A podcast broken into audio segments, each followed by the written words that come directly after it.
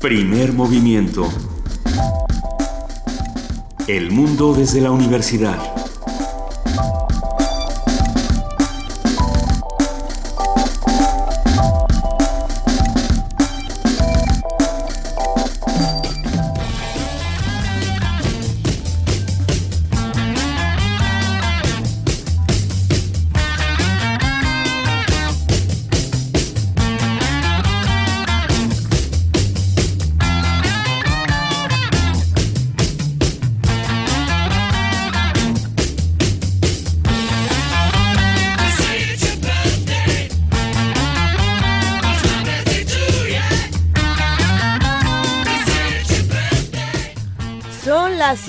Mañana de este martes 31 de mayo y primer movimiento esta mañana está de fiesta porque es el cumpleaños de nuestro querido Benito Taibo. Muy buenos días, querido Benito. Muy buenos días, querida Luisa Iglesias. Muchas, muchas, no, no me lo esperaba, muchas gracias. Es un inmenso placer. Recibimos con enorme cariño también a nuestra compañera Juana Inés de esa. ¿Cómo están? Buenos días, felicidades, Benito. ¿Es tu cumpleaños? No, sí, claro que sí, claro que sí. Mucho que celebrar en esta cabina, muchas cosas importantes que pasan en esta estación, cosas interesantes que pasan en nuestro país y que pasan en el resto del mundo. Todas ellas las vamos a discutir aquí en Primer Movimiento. Los invitamos a que se queden con nosotros de 7 a 10 de la mañana en el 860 de AM y en el 96.1 de FM. Tenemos teléfono, tenemos Twitter, tenemos mail. Eh, mándenle un abrazo a Benito, mándenos un abrazo a Mándanos todos. sí, un abrazo colectivo, algo así bonito. Un abrazo para todo Vengan. el equipo. Manifiéstense y hagan comunidad con nosotros. Es la única manera en que podremos todos salvarnos. Eso sin duda es el mensaje que enviamos diariamente y en el cual insistimos todos los días. Hoy tenemos un gran programa. A ver, a ver. Vamos a arrancar con nuestro martes de mitos. Cuevas y mitos de origen. Una conversación con Silvia Limón Olvera, doctora en antropología por la UNAM, investigadora del Centro de Investigación sobre América Latina y el Caribe de la UNAM y profesora en la Facultad de Filosofía y Letras. Después tendremos la participación de la Dirección General de Música. Vamos a hablar con Edith Citlali Morales, subdirectora ejecutiva de la UFUNAM, que va a hablar sobre la segunda temporada 2016 de la orquesta. Vamos a ver qué nos espera para este fin de semana en la sala Nezahualcóyotl. En la participación del Programa Universitario de Estudios de la Diversidad Cultural y la Interculturalidad, José Manuel del Val, su director, nos habla sobre la crisis financiera de la Comisión Interamericana de Derechos Humanos. Ya lo único que les faltaba. Va- vam- Vamos a ver cómo va este tema. También en nuestra nota nacional vamos a discutir sobre las empresas fantasma del gobernador Duarte. ¿Qué está pasando en Veracruz ahora? Eh, vamos a hablar con Daniela Jacome, periodista con quien hemos hablado en ocasiones anteriores y nos ha dado un panorama diferente de lo que está pasando en Veracruz. Tenemos una segunda nota nacional que remata de alguna manera la anterior y hablaremos sobre el Sistema Nacional Anticorrupción. Un comentario de Edna Jaime Treviño, fundadora y directora general de México Evalúa. Y hay que decirlo, todo esto es en tiempo de elecciones, entonces ahí también hay matices muy interesantes con los que uno puede eh, interpretar todas las notas que vamos a discutir. Será tiempo de elecciones, pero de que, de que se sigue yendo el dinero y de que nos siguen Ah, debiendo sí. cuentas, eso también, ¿eh? No hay, no hay que caer en este en notas fantasma, no, no, ni, ni en empresas fantasma ni en notas fantasma. El Congreso Internacional de Metadatos y Datos Personales, vamos a hablar sobre esto con el doctor Ariel Alejandro Rodríguez García, doctor en Bibliotecología y Estudios de la Información por la UNAM. También es investigador en el Instituto de Investigaciones Biotecno- Bibliotecnológicas y de la Información. En la poesía necesaria del día de hoy tendremos a Juana Inés de esa que tiene un libro en la mano. ¿Es, es Tengo poesía? un libro de mitos del que vamos a hablar Ah. ahorita, pero... Muy no, bien. pero ahorita se me va a ocurrir algo maravilloso para tu cumpleaños. Yo creo que ante un cadáver de Manuel Acuña va a ser muy bonito para tu cumpleaños. Estás despedida. no creo que no tiene, puede. creo que no entra dentro de tu facultad. No, pero sí, moralmente sí. Va- vamos, a, vamos a ver qué pasa en Poesía Necesaria. ¿Por qué no nos recomiendan poemas? No hemos dicho nuestra cuenta de Twitter es arroba P Movimiento, Facebook Diagonal Primer Movimiento UNAM y el teléfono 55 36 43 39. También en nuestra mesa del día vamos a hablar de cómo y para qué se discute. Vamos a platicar Como se ve en la foto. Ser figura uno, sí.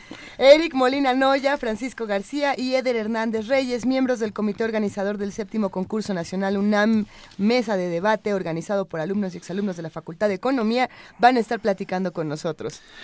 Qué importante la capacidad de debatir y aprender a hacerlo de una manera racional, razonable, eh, sin caer en excesos y sin hacer barbaridades. Y para terminar, eh, tendremos, como todos los martes, a Mireya Imas, la directora del Programa Universitario de Estrategias para la Sustentabilidad, hablándonos sobre la calidad del aire y la salud. Por cierto, viniendo hacia aquí, vi un pedazo de cielo azul y le tomé la foto para compartirla con todos. Pero en una foto, en un video, en un... ¿O en la vida real? Eh, en la vida real, en la vida real. todavía no tenemos tanta nata encima, pero el cambio climático se está acabando en nuestro cielo azul. ¿Por qué no hablamos de eso? Investigadores de la UNAM advierten que este año será uno de los más cálidos en la historia debido al aumento de dióxido de carbono en la atmósfera. La información la tiene nuestro compañero Antonio Quijano.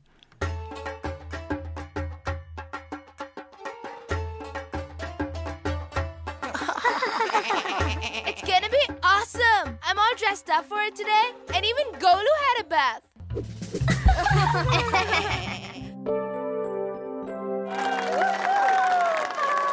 Come on, let's start the concert!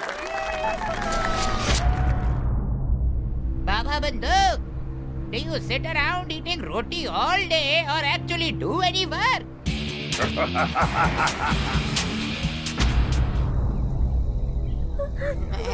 Let's teach them a lesson right now. Get them!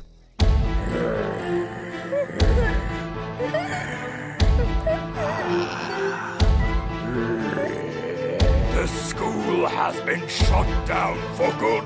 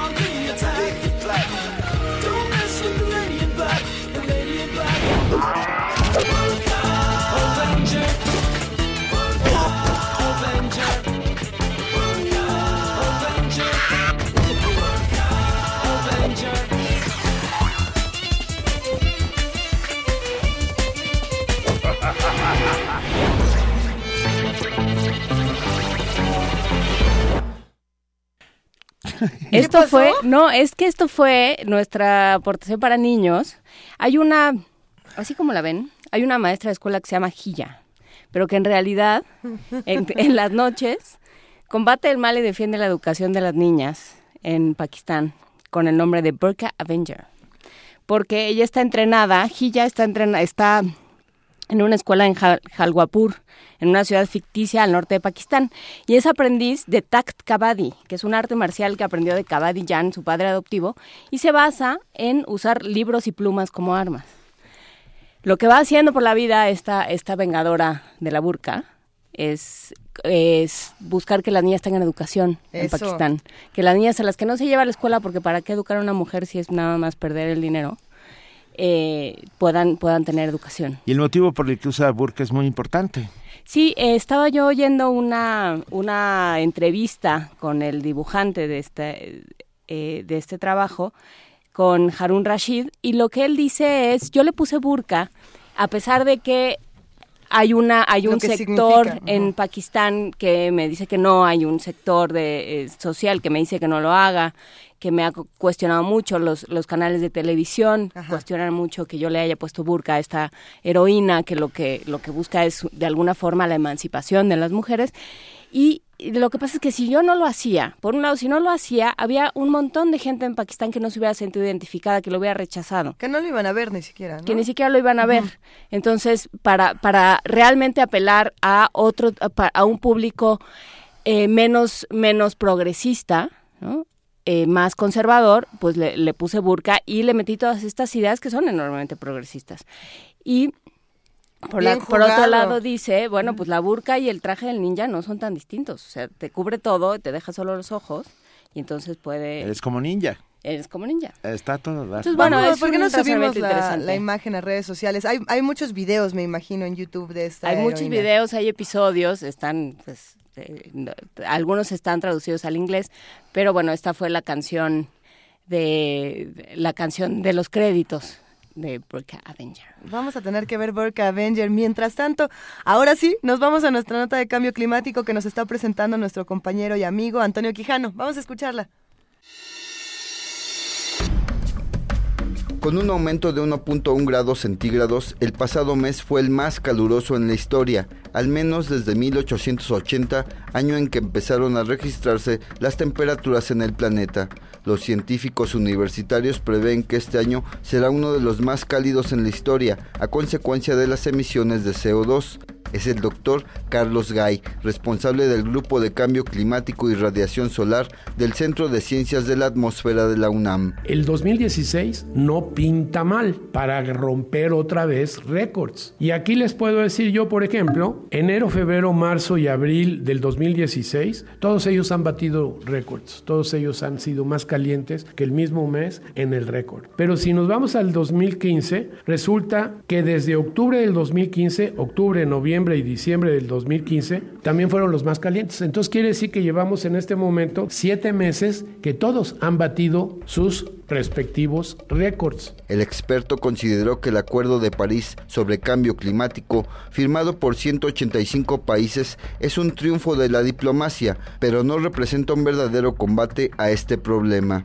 En el caso de México dijo que no hay manera de comprobar si las políticas públicas en este ámbito han dado resultados. No hay sistemas, por ejemplo, de monitoreo y de verificación de las acciones que se promueven en estos planes de acción climática estatales o municipales, ¿de acuerdo? Pero estas son un poco como paliativos, un poco otra vez en el contexto de, pero tendría que quedar inscrito en alguna estrategia nacional, esto local, eh, estrategias es lo que necesitamos de largo plazo, no que este sexenio haga esto y el otro sexenio no haga nada. Gay dijo que se deben invertir más recursos en ciencia y tecnología para generar inventos en México que le den independencia en esta área. En este sentido, recordó, nuestro país aporta alrededor de 1.4% de las emisiones globales de CO2. Tendríamos que estar invirtiendo dinero también en medidas que son de política que tienen que ver con la adaptación al cambio climático. Y tendríamos que estar invirtiendo mucho más de lo que está invirtiendo. Tendrían que ser fuertes presupuestos de la nación los que se estuvieran metiendo en esos proyectos y no de fuentes internacionales. Necesitamos generar recursos propios en México que se dediquen francamente a atacar el problema del cambio climático. Finalmente lamentó que el problema del calentamiento global esté ausente en la agenda de los candidatos y partidos ante las próximas elecciones de junio. Para Radio UNAM, Antonio Quijano.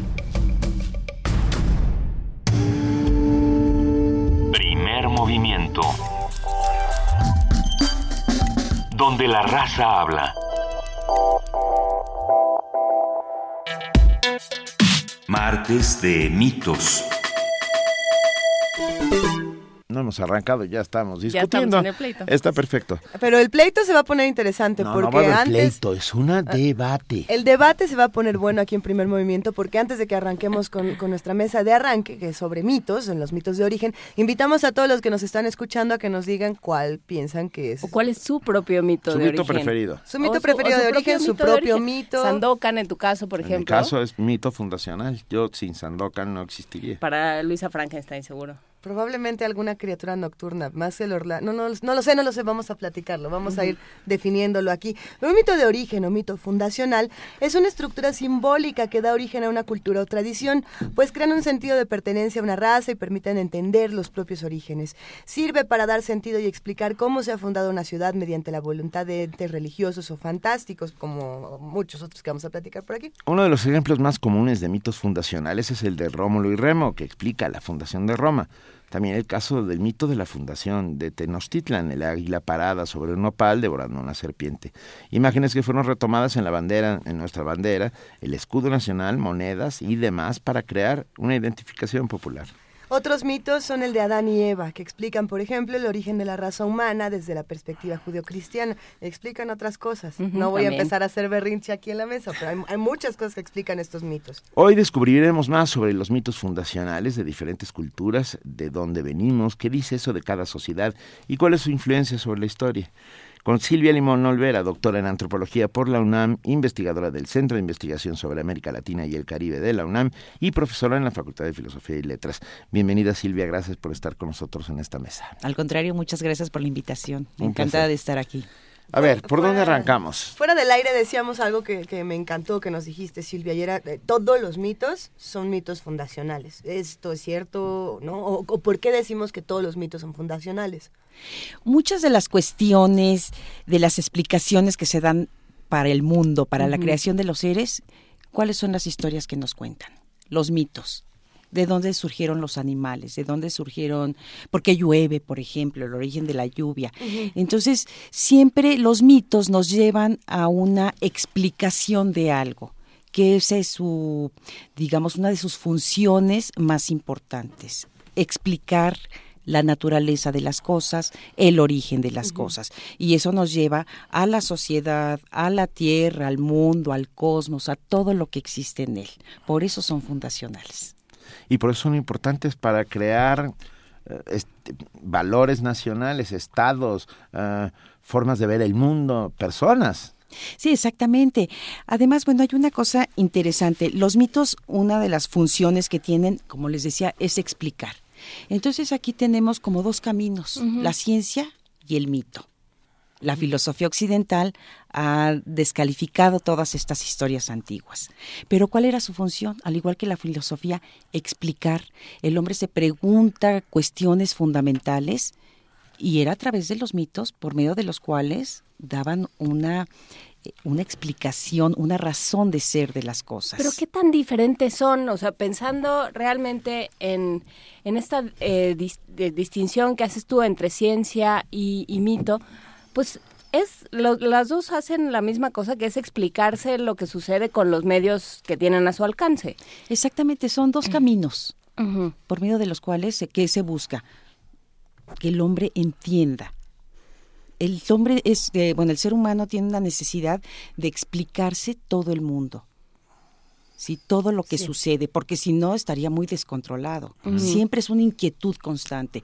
Y uno de los caminos fue los mitos una de las vías, digamos si uno ve los mitos, tienen una estructura totalmente lógica, porque muchos se ha dicho, ay, son como cuentos de niños, son cosas fantásticas, pero nos encierran una gran filosofía atrás de todo eso. A ver, ¿esto quiere decir que sí estamos hechos de maíz? ¿Cuál es el principal alimento? No, por eso lo, dije, Con toda, lo dije con Inclusive dicen, ¿no? Eh, eres lo que comes. Ajá y a eso le decían desde la época prehispánica. ¿Cuáles son entonces los mitos fundacionales de nuestro país o los principales de los que todavía nos agarramos muchas veces para seguir con nuestra vida? Bueno, ahí tenemos lo que se decía al principio del programa, el águila encima del nopal, que fue la señal que indicaba eso. Ahora, es una cuestión muy simbólica porque no es nada más el relato.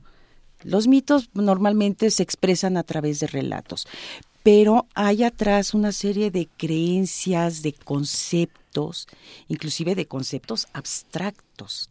Entonces, no, nosotros, bueno, tenemos el águila, el nopal con la serpiente. Ah, pues es una figura que vemos, pero luego nunca nos preguntamos por qué cada elemento. Cada elemento tiene un significado importante. Hay como ven, el nopal era el árbol del centro del mundo de los mexicas. El árbol del centro del mundo es el que sostiene el cielo, separa cielo, tierra y las raíces penetran en el inframundo. Entonces es el eje, es el sostén y es por donde se pueden comunicar el ser humano con los dioses.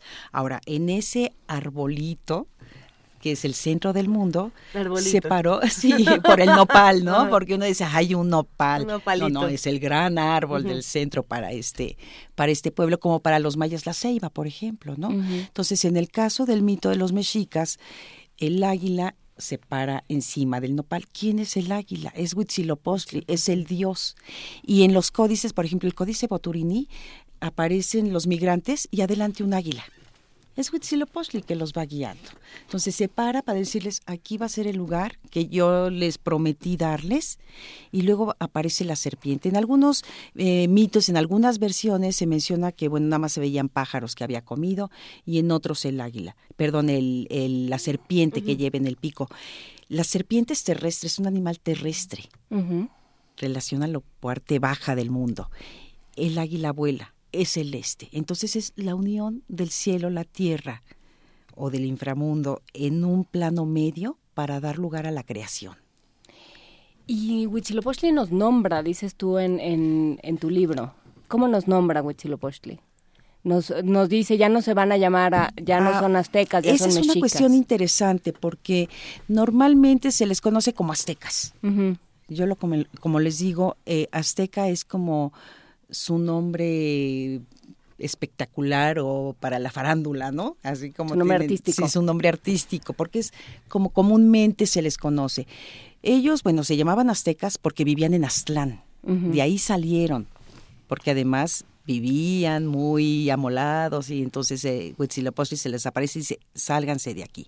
Y en un momento dado, que eso tiene que ver con lo que se llama ritos de paso, se meten a la cueva de Chicomostoc, salen y al salir de la cueva salen renacidos y poco más adelante les dice Huitzilopochtli, ya no se van a llamar aztecas, porque ustedes dependían de los aztecas, ahora ya están libres.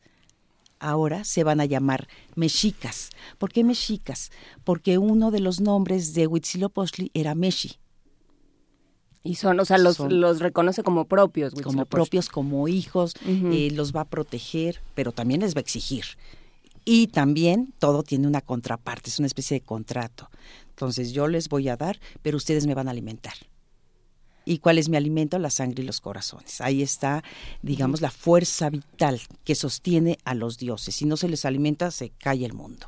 Vo- Voy a hacer una conexión mm, quizá de lo más disparatada, pero mientras te escucho platicar esto, lo primero que pensé por alguna extraña razón fue en, en la Divina Comedia, en, Dante internándose a la selva oscura y perdiéndose en una cueva, y me quedo pensando en la importancia de la cueva para contar las historias y los mitos fundacionales, porque finalmente lo que se hace en la Divina Comedia es explicarnos cómo eh, funciona para el inframundo y el cielo, que es lo mismo que nos estás contando en este momento, y me encanta la idea de pensar que todas esas cosas pasan en cuevas. Las cuevas son herramientas fundamentales para contar historias, pero ¿por qué o para qué? Bueno, las cuevas siempre han sido misteriosas, inclusive hasta para en la actualidad, ¿no? Para nosotros se mete uno a la cueva y es un espacio oscuro, húmedo, inseguro. Uno puede ir caminando y bueno, si uno va a Cacahuamilpa, pues ya hay luz, ¿verdad? Pero hay que pensar en una cueva oscura. Y entonces es como meterse a las entrañas de la tierra. La tierra estaba deificada. Entonces todo tiene el origen en una cueva porque el- la cueva viene a ser como el útero de la gran diosa, de la madre tierra, de donde surge el ser humano. Entonces esta salida de las cuevas es precisamente eh, el que la tierra está dando a luz al ser humano. Bueno, y ya que estamos de, de alguna manera hilando disparatadamente mitos fundacionales, es que pensé en Platón. Claro, y en la caverna. No, la caverna de las ideas. Ah, que es, es bien curioso. Me quedé pensando en un montón de mitos fundacionales y, y para qué sirven y cómo son eh, motivos de cohesión y de, re- eh, y de construcción de tejido social. La Virgen de Guadalupe. Eh, La Virgen de Guadalupe sirve particularmente para enfrentarse a la Virgen de los Remedios de los ¿Aplica como españoles. mito fundacional? Sí, ¿Sí? sí, por su- yo digo que sí. Viene Es de Tonantzin, la Virgen de la Guadalupe- diosa Viene- madre. Es que por un lado viene de Tonantzin, Ajá, la sirve diosa para madre. evangelizar, sirve para... Pero luego, durante la No, bueno, pero sirve también para decir que creen, es que es nuestra tierra. Claro. Adiós, Pero- adiós España. Y más que es, claro, claro, y la, y la confrontan frente a la Virgen de los Remedios. Son los independentistas quienes la ponen por delante para luchar contra esos invasores, ya no sé cómo llamarlos a estas alturas. Pero bueno, sí es un mito fundacional que sirve de, de, de fórmula de cohesión social, sin lugar a dudas. Ah, no, eso definitivamente. Además todo el simbolismo que tiene de madre. Por su- Sí, de diosa ¿Quién madre. divulga estos mitos? Porque, eh, claro, lo, lo primero que, que salta, ¿no? Pensando en la Virgen de Guadalupe, pensando, es, también son historias que de alguna manera sirven. eh, tienes un libro también sobre el iluminados, hechiceros y sanadores, y supongo que este tema saldrá mucho también. ¿Qué es lo que pasa cuando uno es el, cuando, con el, los depositarios del mito? ¿Quién cuenta el mito? ¿no? ¿Quién es el dueño del mito, digamos, en términos de quién lo propaga, de, de los sabios, de los, de los guías? Bueno, es que el mito es propiedad de la sociedad. Sí, pero hay uno que lo Sí. cuenta. Ahora, depende en qué ámbito sí, y depende, digamos, qué tipo de sociedad. Eh, ¿Quiénes eran los que manejaban esto? Los sacerdotes, los iluminados, los que conocen estas historias. Es la sabiduría. Sí, contiene la sabiduría del origen del mundo. Ahora, eh, una de las cuestiones que a mí me parece interesante también e importante señalar es que uno tiende a separar actualmente mito, historia. Ay, no, esto es mito y esto es historia. Historia, hechos fácticos. O se dice, no, esto es historia porque es la realidad. Bueno, ¿qué es la realidad? Sí, hay- son enfoques, son interpretaciones. que- Sí, son eh, apreciaciones, son interpretaciones. Entonces hay puntos en donde el mito se liga con la historia. Entonces, por ejemplo, en el caso de los pueblos originarios, de los pueblos tradicionales, de los pueblos indígenas, eh, uno ve las historias en los códices, por ejemplo, o en las crónicas que recopilaron los españoles o los mestizos o los indígenas ya culturados. Y entonces, a ver, ¿cuál es la historia? Bueno, pues nosotros fuimos creados por tal Dios. Entonces, la historia se remite a esos puntos que se nos escapan, ¿sí? Y que muchos dicen, ay no, pero ese es mito. A ver, vamos a ver cuál es el hecho real. Es que para ellos todo eso es un hecho real, al igual que este tipo de figuras que son fundacionales. y que se convierten en una manera también de no diría de, no voy a usar el término dominación, pero sí de, de pacificar. ¿Por qué nos tenemos que quedar aquí si tiembla, si se inunda, si, eh, si es como una especie de cazuela eh, infame donde hace mucho calor, ¿no? Eh, refiriéndome al Valle de México, porque es la tierra que nos dio Huitzilopochtli. ¿Sí? A ver, alégale a Lampayer, no, pues no. Alégale a Huitzilopochtli, no, a- digo, perdón. A Lampayer puede que le alegues, pero a Huitzilopochtli me cae que no se, no se Pero te entonces, ocurra. ¿quién es el que da esa respuesta? Sí, pero además es esta liga, esta sensación de liga con la tierra, con la diosa madre. Entonces, ¿cómo me voy a ir si aquí está la tierra que es mi madre? Claro. Siempre hay esa, esa liga, ¿no? Muy fuerte. No, nos preguntan en redes sociales por distintos mitos fundacionales, ya nos están escribiendo varios por ahí. A mí, desde que estábamos dando la introducción, Silvia, me llama la atención el, el mito de la manzana, este, este mito De la- serpiente, de la Biblia. manzana, Adán, ajá. nos lo están preguntando aquí, dicen sin causar mucha polémica, pero ah, yo me pregunto, ¿hay mitos fundacionales como este o como otros que sirvan no solamente para pacificar, sino también para controlar o para asustar a las personas, para, para crear miedo? Hansel y Gretel. Son partes, son ejemplo. mitos fundacionales. Es que muchos de los cuentos de Grimm y de estos- ajá, todos esos mitos, perdón, todos esos cuentos se derivan de mitos antiguos y muchas veces sí también tienen una función de cohesionar. Aquí, por ejemplo, en el caso de, de este libro, yo hice una comparación entre los mexicas y entre los incas. ¿Y qué encontraste? Pues hay elementos muy parecidos. Los dos surgen de cuevas. Los dos tienen eh, un dios que, lo- que les promete una tierra mejor donde van a vivir. Hay una migración, la tierra prometida se va a manifestar a través de señales que ellos tienen que ver. Ahí se van a establecer y se van a convertir en los grupos más poderosos. Es como una historia paralela, que a mí eso me pareció muy interesante aquí en México y por allá en Perú. Y otra de las cuestiones que también intenté hacer, bueno, tenemos aquí estos mitos. Intenté hacer también la relación con lo político. Digamos, ¿qué papel ¿Cómo? tienen también estos mitos en lo político? Y entonces, ¿quiénes son los descendientes del dios? El grupo dominante. Entonces, supuesto. nosotros tenemos el derecho de que nos den tributo, de ocupar los cargos importantes. Entonces también estos mitos muchas veces sirven para las élites dominantes hacer los suyos o reinterpretarlos. Inclusive estos, algunos de ellos parecen ser mitos más antiguos o mitos que compartían otros grupos, pero siempre entonces se adaptan o eh, toman o son parte de esa tra- de la tradición de ese mito, pero hay ciertos componentes que se van integrando según el pueblo para decir, no, nosotros somos los verdaderos elegidos. Hay un cuento muy interesante de Alejo Carpentier, no recuerdo el título. ¿El viaje no es el viaje a la semilla? No, no es el viaje a la semilla, es donde está Noé, el arca de Noé. Ahorita lo buscamos. Y está navegando, por, bueno, eh, cae el diluvio, está la barca y de repente choca con otra barca. Y se asoma y dice, bueno, ¿y quién es esta, esta otra persona en otra barcaza que está aquí? ¿Y quién eres? Pues soy Upnapishkin.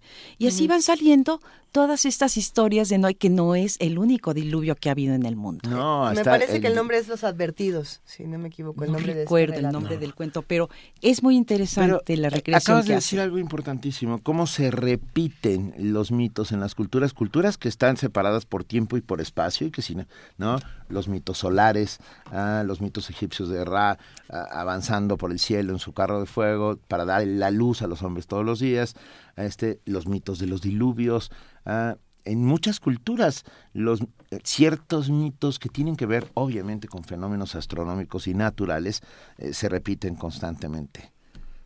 Sí, eso es muy interesante. Bueno, Jung hablaba del inconsciente colectivo, Sí. ¿no? De todas estas ideas muy primitivas Claro. y que son explicaciones. Podría ser una posibilidad. Hay también cuestiones, por ejemplo, de paralelismo. Si se da una situación meteorológica en un lugar y se da también en otro, bueno, pues muchas veces llegan a explicaciones semejantes. Por eso son una forma de ciencia. Eh, Ahí lo que podemos ten- tener son temas similares y también podemos tener objetos similares. Eh, estábamos hablando de la manzana que aparece en la Biblia, como podemos hablar de la manzana de la discordia, por ejemplo, que aparece en los mitos griegos. Esta manzana que era para la más bella y que lo que hace precisamente es generar toda una, una suerte de guerras. En, en- ¿Y qué es lo que pasó en la Biblia? Exactamente. La discordia. Pero estos objetos tienen el mismo valor, tienen la misma carga en dos culturas completamente distintas. Eh, ¿cómo Pero estamos hablando de Medio Oriente y como quiera había Ah. contactos ahí y mucho, bueno, la Biblia muchas Cierto. veces se deriva de toda la tradición anterior que había en toda esa zona de altas culturas de, de Medio Oriente. Por ejemplo, la serpiente como animal maligno en esa tradición. Como y aquí la serpiente aquí es no es, no es un animal maligno, es la tierra. tiene una falda de serpientes. Sí, es la fertilidad, es la tierra, son animales sagrados. Tenemos cinco libros, ¿saben? Sí, tenemos cinco libros que cuentan esa historia. También, bueno, ahorita tú Va, rápidamente. esos y ahorita cuento los Tenemos que cinco libros de Silvia Limón Olvera, Las cuevas y el mito de origen, los casos Inca y Mexica, editados por el Centro de Investigación sobre América Latina y el Caribe de la UNAM. Vamos a dar tres por Twitter con su nombre completo, por favor, nos pide nuestra compañera Vania Noche, y eh, el hashtag cuevas y mito. A los tres primeros que nos escriban, van tres por Twitter. Se vale Y que dos, nos digan su mito favorito, su mito eh, fundacional favorito. Sería muy bueno que nos lo contaran, por supuesto. Más dos por Facebook. También en el muro, por favor, con su nombre completo y el hashtag Cuevas y Mitos. Cuéntenos cuál es su mito fundacional o su mito favorito. Yo, e- este país está rodeado, hecho, hecho en gran medida por, por enormes mitos que hasta nuestros días, pues, ¿no? O sea, hay, hay mitos que nos acompañan y con los cuales hemos creado identidad y, y Estado Nacional incluso, ¿no?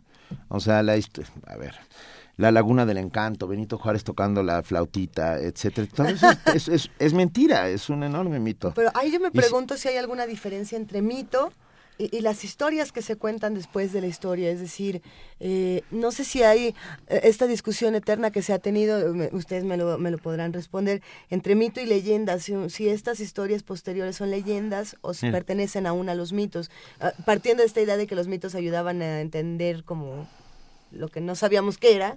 Eh, Las leyendas recreaban, pero no sé si todavía existe esta diferencia o si o, cómo lo vemos, Silvia. Sí, bueno, para mí la leyenda es, son historias que a lo mejor sucedieron y que se va haciendo una creación y recreación, o son también historias, pero ya digamos más recientes. Ajá. Los mitos eh, se caracterizan porque participan seres sagrados, porque refieren el origen del mundo o de algunos de los componentes del mundo, tienen, digamos, como una mayor penetración en la sociedad, se creen como verdades absolutas. A diferencia de la leyenda, que muchas veces, por ejemplo, la leyenda de la Llorona, que es un personaje específico o a veces lo quieren relacionar con ciertos personajes históricos. Y en los mitos participan los seres sagrados. Pero sí podríamos los tener, dioses. por ejemplo, eh, la cienciología ah, es una historia donde vienen los alienes, los alienígenas y son este, seres sagrados, son dioses que llegaron a dejar la vida en la tierra y que eh, así son las cosas. ¿Esto sería un mito? Eso es un fraude. Es un fraude, pero Perdón, vaya, la, per- la per- estructura per- sería... de- salió No, porque, alma, pero- porque los mitos estructuran también a la sociedad. Ajá. Sí. Ok. Claro. Sí, también tiene ¿Qué que hay? ver con la con la sociedad. Por eso no se eh, no se deben de considerar como mentiras, falsedades. Claro, cuando llegaron los frailes aquí y escucharon todos esos mitos, son puras falsedades. Aquí la única verdad Aquí, es la Biblia. aquí las únicas falsedades son las nuestras. Y entonces se van interponiendo ah, mitos.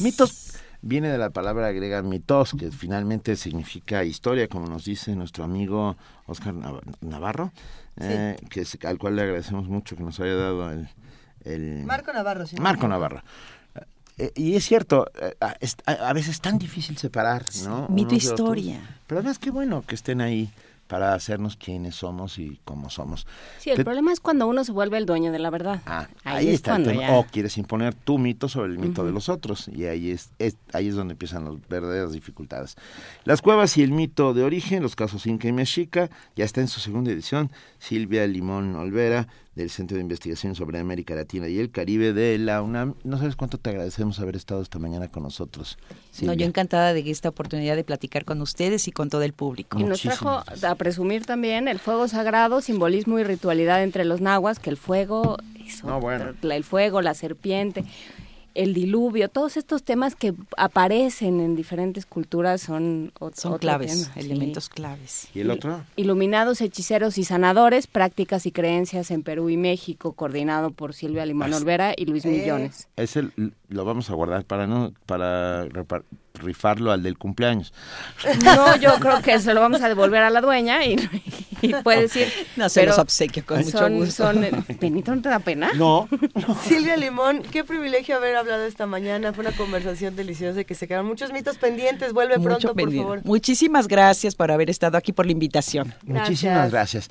Y ahora, Yo creo que no nos vamos a meter en problemas. pero bueno, José Navarro, Pepe Navarro, del grupo Lluvia de Palos, es, es un hombre brillantísimo que ha eh, recuperado un montón de tradiciones y por medio de la música. ah, de la- eh, y entonces nos, nos da la danza de la lluvia, el Totlac Yauquenetotlis. No lo dije bien, pero no importa. Pepe Navarro con Lluvia de Palos.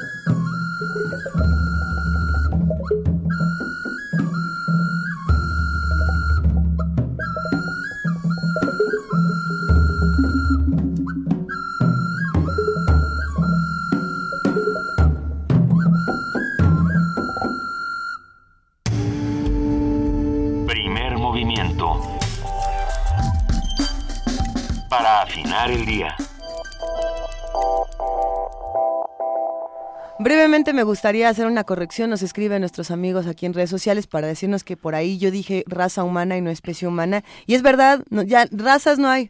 Somos una bellísima especie. Ya nos dijo aquí Federico Navarrete que no hay razas. No hay razas, somos un grupo de, de, seres humanos que disfrutamos muchísimo. Primer movimiento esta mañana. Gracias por escucharnos y gracias sobre todo por escribirnos este tipo de cosas.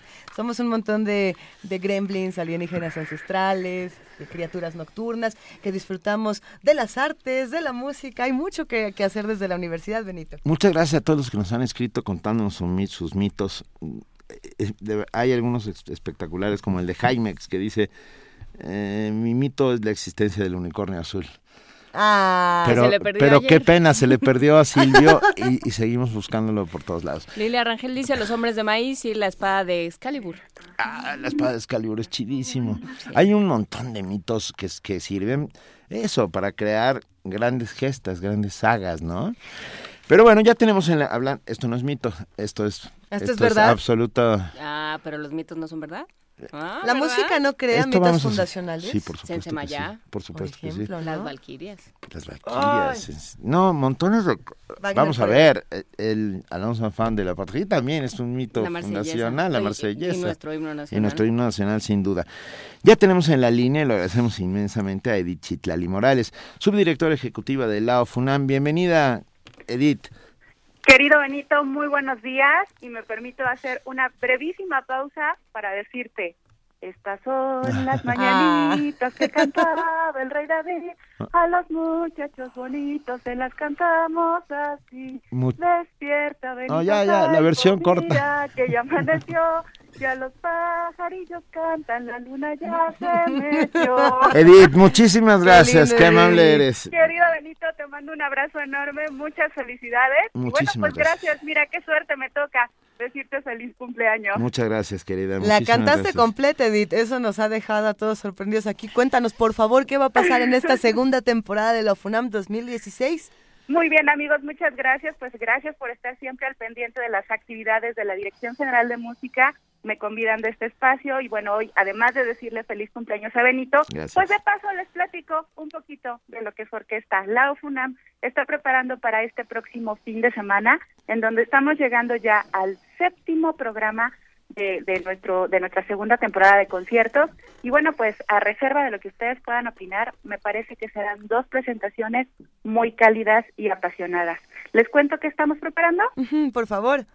En esta ocasión bajo la batuta del maestro Bohan Sutzik la OFUNAM pone en sus atriles un repertorio construido por dos obras muy interesantes.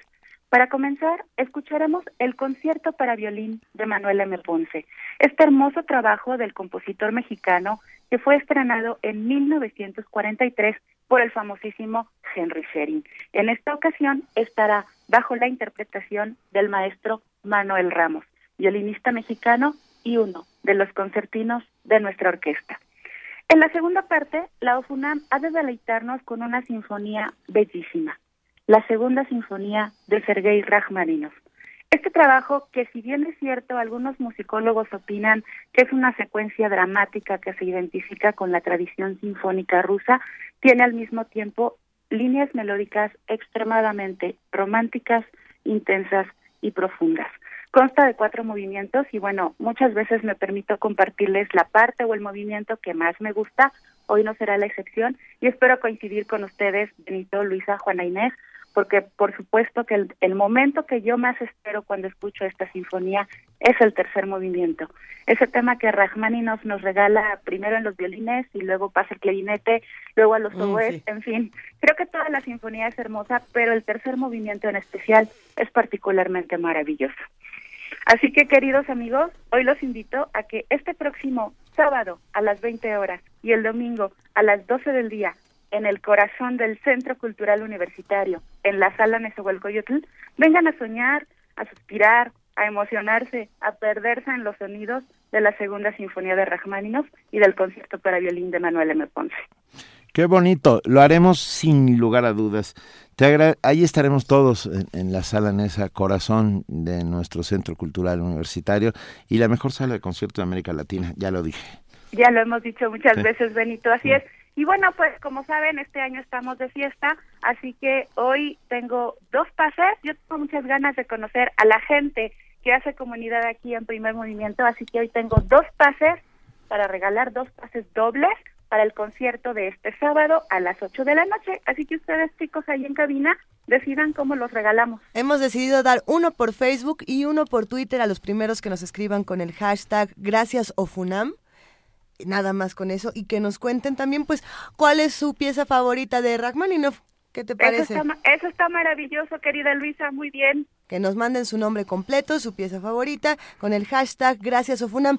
Eh, ya nos despedimos, queridísima Edith Citlali Morales. Me gustaría preguntarte brevemente, ¿van a cambiar de cuenta de Twitter? Ya no va a ser arroba Ofunam, porque nosotros que lo seguimos puntualmente y que siempre les damos retweet a los eventos que, que vienen próximamente, eh, ¿va a cambiar a SA Ofunam? Así es, así es, está cambiando, me parece que cambia esta semana en estos días, o no Sí. sé si ya cambió, pero es SA o FUNAM.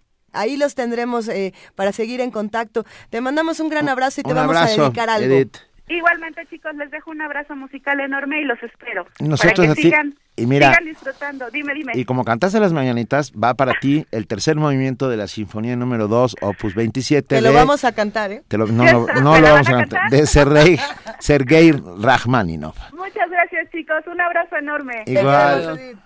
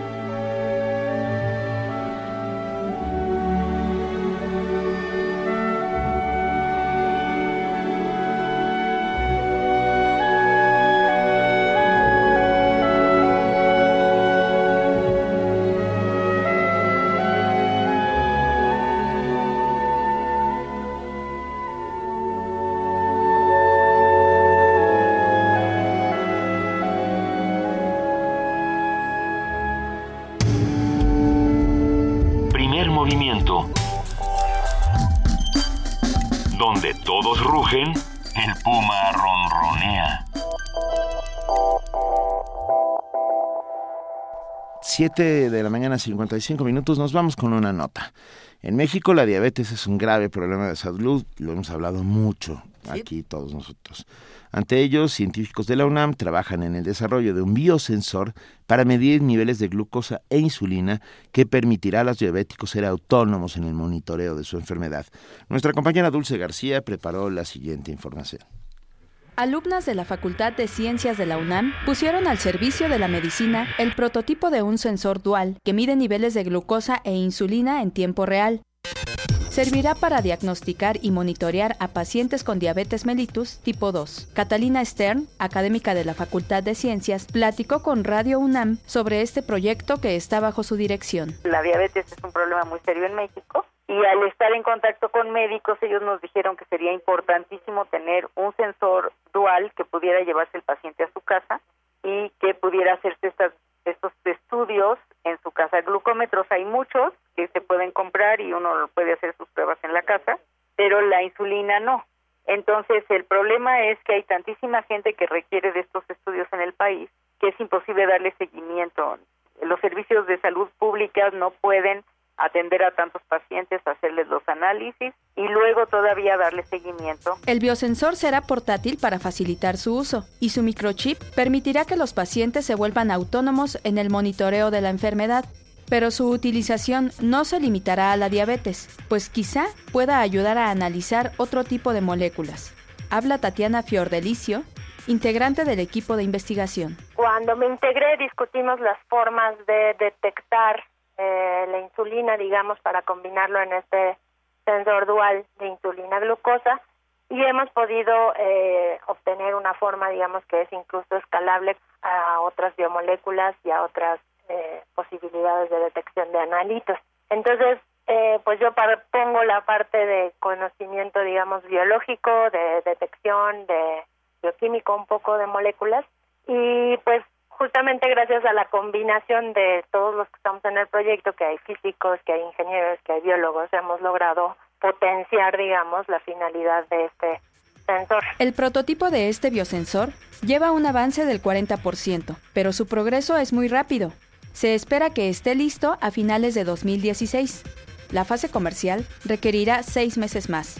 Pronto, con solo una gota de sangre, los pacientes con diabetes podrán llevar un mejor seguimiento de su enfermedad. Radio UNAM, Dulce García.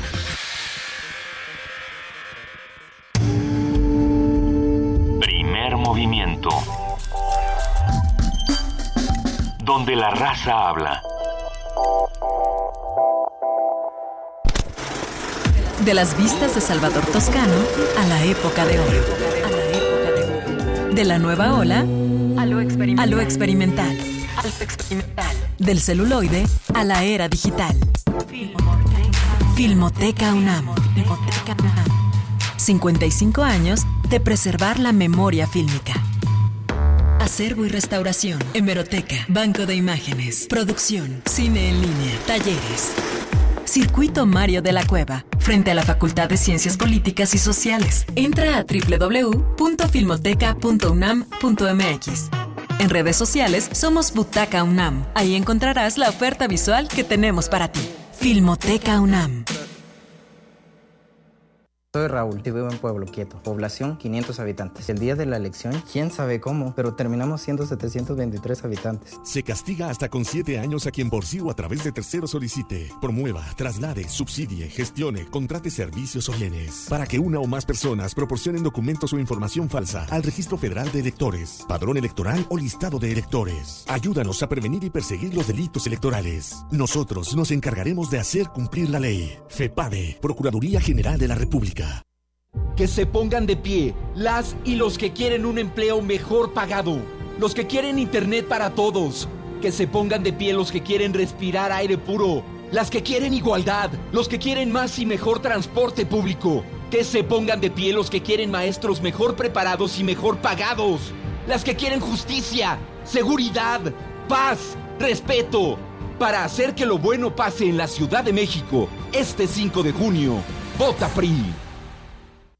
Tu poder es por una ciudad segura. Tu poder es por una ciudad limpia. Tu poder es por agua potable y nuestra. No a la privatización del agua. Tu poder es educación temprana para asegurar el futuro pleno de nuestros niños. Tu poder es por un transporte público eficiente, ecológico y moderno. Tu poder es tu constitución. Este 5 de junio, vota por el Partido del Trabajo. ¡Súmate! Nuestra universidad impulsa el talento mexicano. Fundación UNAM ha apoyado desde 2010 a más de 400 alumnos de preparatoria para perfeccionar su inglés en Estados Unidos. Súmate, entra a www.funam.org.mx. Con tus donativos, construimos juntos la educación. Qué bien se siente regresar a la universidad un poco de lo que nos ha dado. Fundación UNAM. Fundación UNAM.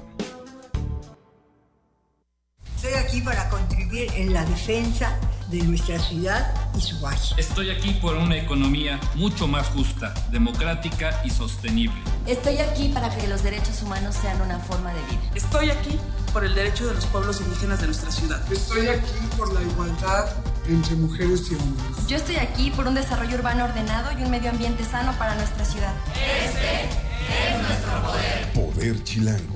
Este 5 de junio, vota PRD. Habla Gabriel Cuadri. Vivir atrapados en una ciudad de corrupción, transporte público humillante, baches, bloqueos e impunidad no es vivir. Libérate del ambulantaje y de la inseguridad. Libérate de los espacios públicos degradados. Libérate de la contaminación y libérate como peatón. Para que la constitución de la Ciudad de México no quede en manos de los políticos de siempre. Este 5 de junio, ponle corazón turquesa. Y libérate. Vota Nueva Alianza. Eh, mi amor, ¿te podrías quitar el tapabocas? No se te entiende nada. Ay, ya. ¡Árale! ¿No te pintaste los labios y eso? Ay, ¿para qué? Como esté el aire de mal, no me voy a quitar el tapabocas en todo el día. Nadie lo va a notar. Ah, eso sí. Tú quieres una ciudad limpia, quieres una ciudad verde. Por eso, elige verde, porque solo el verde te garantiza el derecho a respirar aire limpio. Ciudad limpia, ciudad verde. El Partido Verde sí cumple. Amor, sí se te ven bien chidos los labios. Y sin tapabocas. La cultura gótica lleva más de 40 años en resistencia. Carpe Noctem Resiste. Jueves, 22.30 horas en resistencia modulada.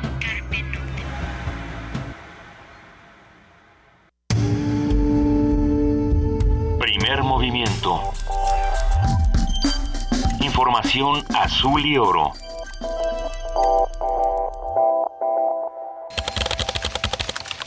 Corte informativo. La UNAM. El rector de la UNAM, Enrique Graue, afirmó que la transparencia en los programas de resultados preliminares electorales ayuda a generar confianza en la población y consolidar la democracia. El Instituto Nacional Electoral y la Universidad Nacional Autónoma de México hoy refrendan un nuevo espíritu de colaboración. Son instituciones autónomas que persiguen finalidades diferentes, pero que tienen un fin común. Yo creo que el fin común es decir la verdad, la verdad que siempre dará certeza. Es actuar con transparencia y el actuar con transparencia siempre consolidará la confianza del público y es buscar la democracia que nos permite vivir en paz. El Club Universidad AC informó que Juan Francisco Palencia fue designado nuevo director técnico del primer equipo. José Luis Arce será el nuevo vicepresidente deportivo de la institución. Nacional. El procurador de justicia de Tamaulipas, Ismael Quintanilla Costa, dio a conocer detalles sobre la liberación del futbolista Alan Pulido, quien pudo escapar tras someter a uno de sus captores. De manera inmediata se logró el rescate de la víctima y además la detención de uno de los participantes en este secuestro de 38 años de edad, originario de los, del estado de Veracruz. En tanto, Anonymous México cuestionó la veracidad del secuestro y posterior rescate de Pulido. En un video publicado en redes sociales, afirmó que la noticia tuvo como propósito desviar la atención en los tiempos electorales. El jugador mexicano Alan Pulido en ningún momento fue secuestrado, ni mucho menos rescatado por autoridades de México. Esta noticia que se difundió en las últimas horas es totalmente falsa. Lorenzo Córdoba, consejero presidente del Instituto Nacional Electoral, descartó que exista algún foco rojo rumbo a las elecciones del 5 de junio próximo. Por supuesto, el medio ambiente en el que las elecciones están llevándose a cabo pues es un ambiente, el medio ambiente complicado, ¿no? sobre todo en algunas entidades y en donde el tema de la inseguridad pues, ha sido un tema de atención pública muy importante. Algunas zonas precisamente de Tamaulipas, algunas zonas de Chihuahua, algunas zonas de Sinaloa, pero no estoy diciendo nada nuevo en donde el tema de la inseguridad pues, ha sido un tema con el que hemos tenido que, eh, eh, eh, que lidiar, digamos.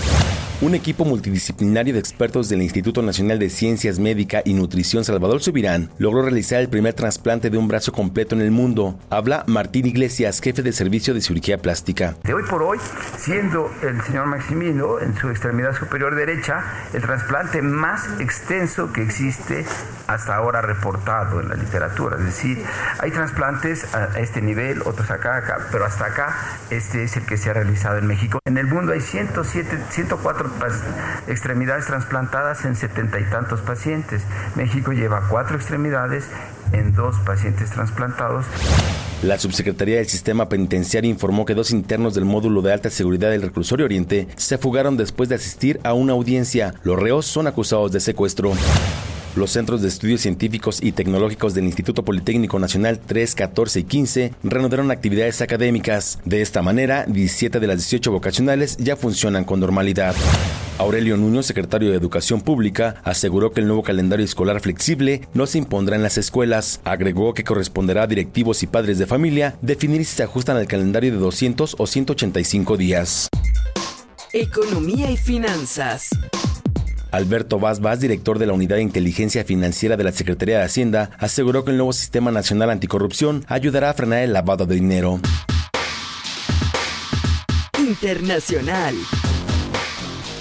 El ministro de Transparencia de Brasil, Fabiano Silveira, renunció a su cargo tras filtrarse a la prensa una grabación en la cual intenta desviar las investigaciones por corrupción en la petrolera estatal Petrobras.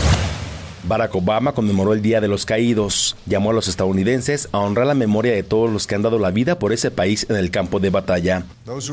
Aquellos que eh, permanecen aquí en silencio, en sus tumbas, no solamente aquí en Arlington, sino en los cementerios de veteranos en todo el país y en el mundo, y aquellos que siguen desaparecidos, ellos no nos hablaron en voz alta sobre su patriotismo. A través de una carta, el expresidente del gobierno español Felipe González expresó su afecto y respeto a Omar al-Bashir, presidente de Sudán del Norte, condenado en dos ocasiones en la Corte Penal Internacional por delitos de lesa humanidad. Hasta aquí el reporte, en una hora más información. Radio UNAM, clásicamente informativa. Primer movimiento. Donde todos rugen el puma ronronea. Son las 8 de la mañana con 9 minutos de este 31 de mayo. Estamos aquí en primer movimiento esperando que hagan comunidad con nosotros, que nos cuenten, que nos digan, que hablen. Mucha gente lo ha hecho ya y lo agradecemos enormemente. Eh, pero en este momento nos vamos a la participación del Programa Universitario de Estudios de la Diversidad Cultural y la Interculturalidad con José Manuel del Val, director del programa, que nos habla sobre la crisis financiera de la Comisión Interamericana de Derechos Humanos, como si no tuvieran bastante con lo que tienen encima, querido José Manuel del Val. ¿Qué, tal, Benito, Luisa y Juana Inés? ¿Cómo están? Muy buenos días, Buen Manuel. Bien, pues sí, estamos con una circunstancia enormemente complicada y de enormes consecuencias, efectivamente, ¿no? La, eh, la Comisión Interamericana pega un grito ya de, alerta de su crisis, ¿no? Eh, resulta que tiene que paralizar prácticamente todas sus actividades y, y, y, y, se vence el, los contratos del 40% del personal de un momento a otro. Esto ha sido un poco producto de, de un proceso como lento, no diría yo que orquestado, pero un poco que ha tenido una misma característica, que es los países han dejado de aportar a la Comisión de Derechos Humanos. o sea, el presupuesto general que tenía la Comisión de Derechos Humanos en 2013 era de 6, 6 millones 165 eh, mil dólares, ¿no? Para el 2016 tiene 2 millones 900 mil dólares, o sea, la mitad de los recursos, ¿no? Eh, países que no aportan, Canadá, por ejemplo, a partir del gobierno conservador dejó de aportar a la Comisión de Derechos Humanos, ¿no?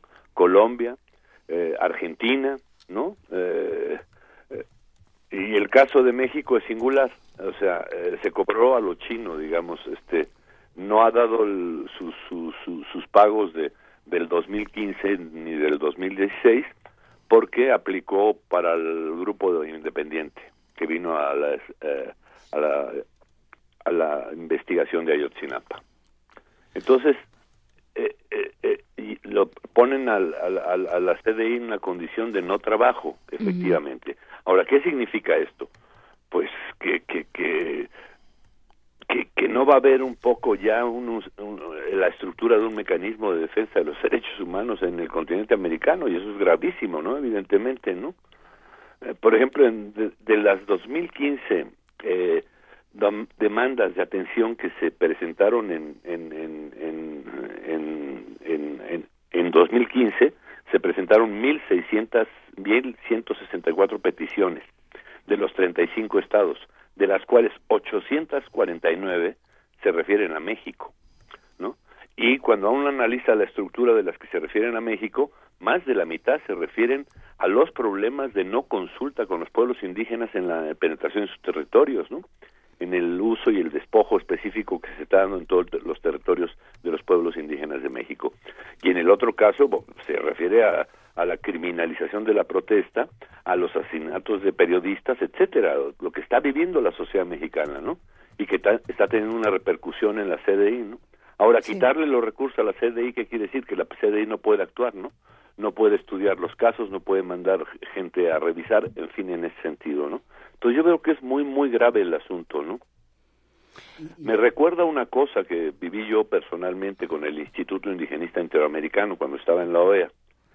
No había un interés de los países por, por, por, por el funcionamiento de, del Instituto Indigenista Interamericano y que se desarrollaran las estrategias de foro, de consulta, etcétera, etcétera. Y lo que fueron fue desfinanciándolo ¿no? rápidamente, ¿no? En muy poco tiempo estaba ya absolutamente paralizado, no se podía hacer nada. Yo presenté mi renuncia antes de terminar en, mi, periodo, precisamente por esa circunstancia, ¿no?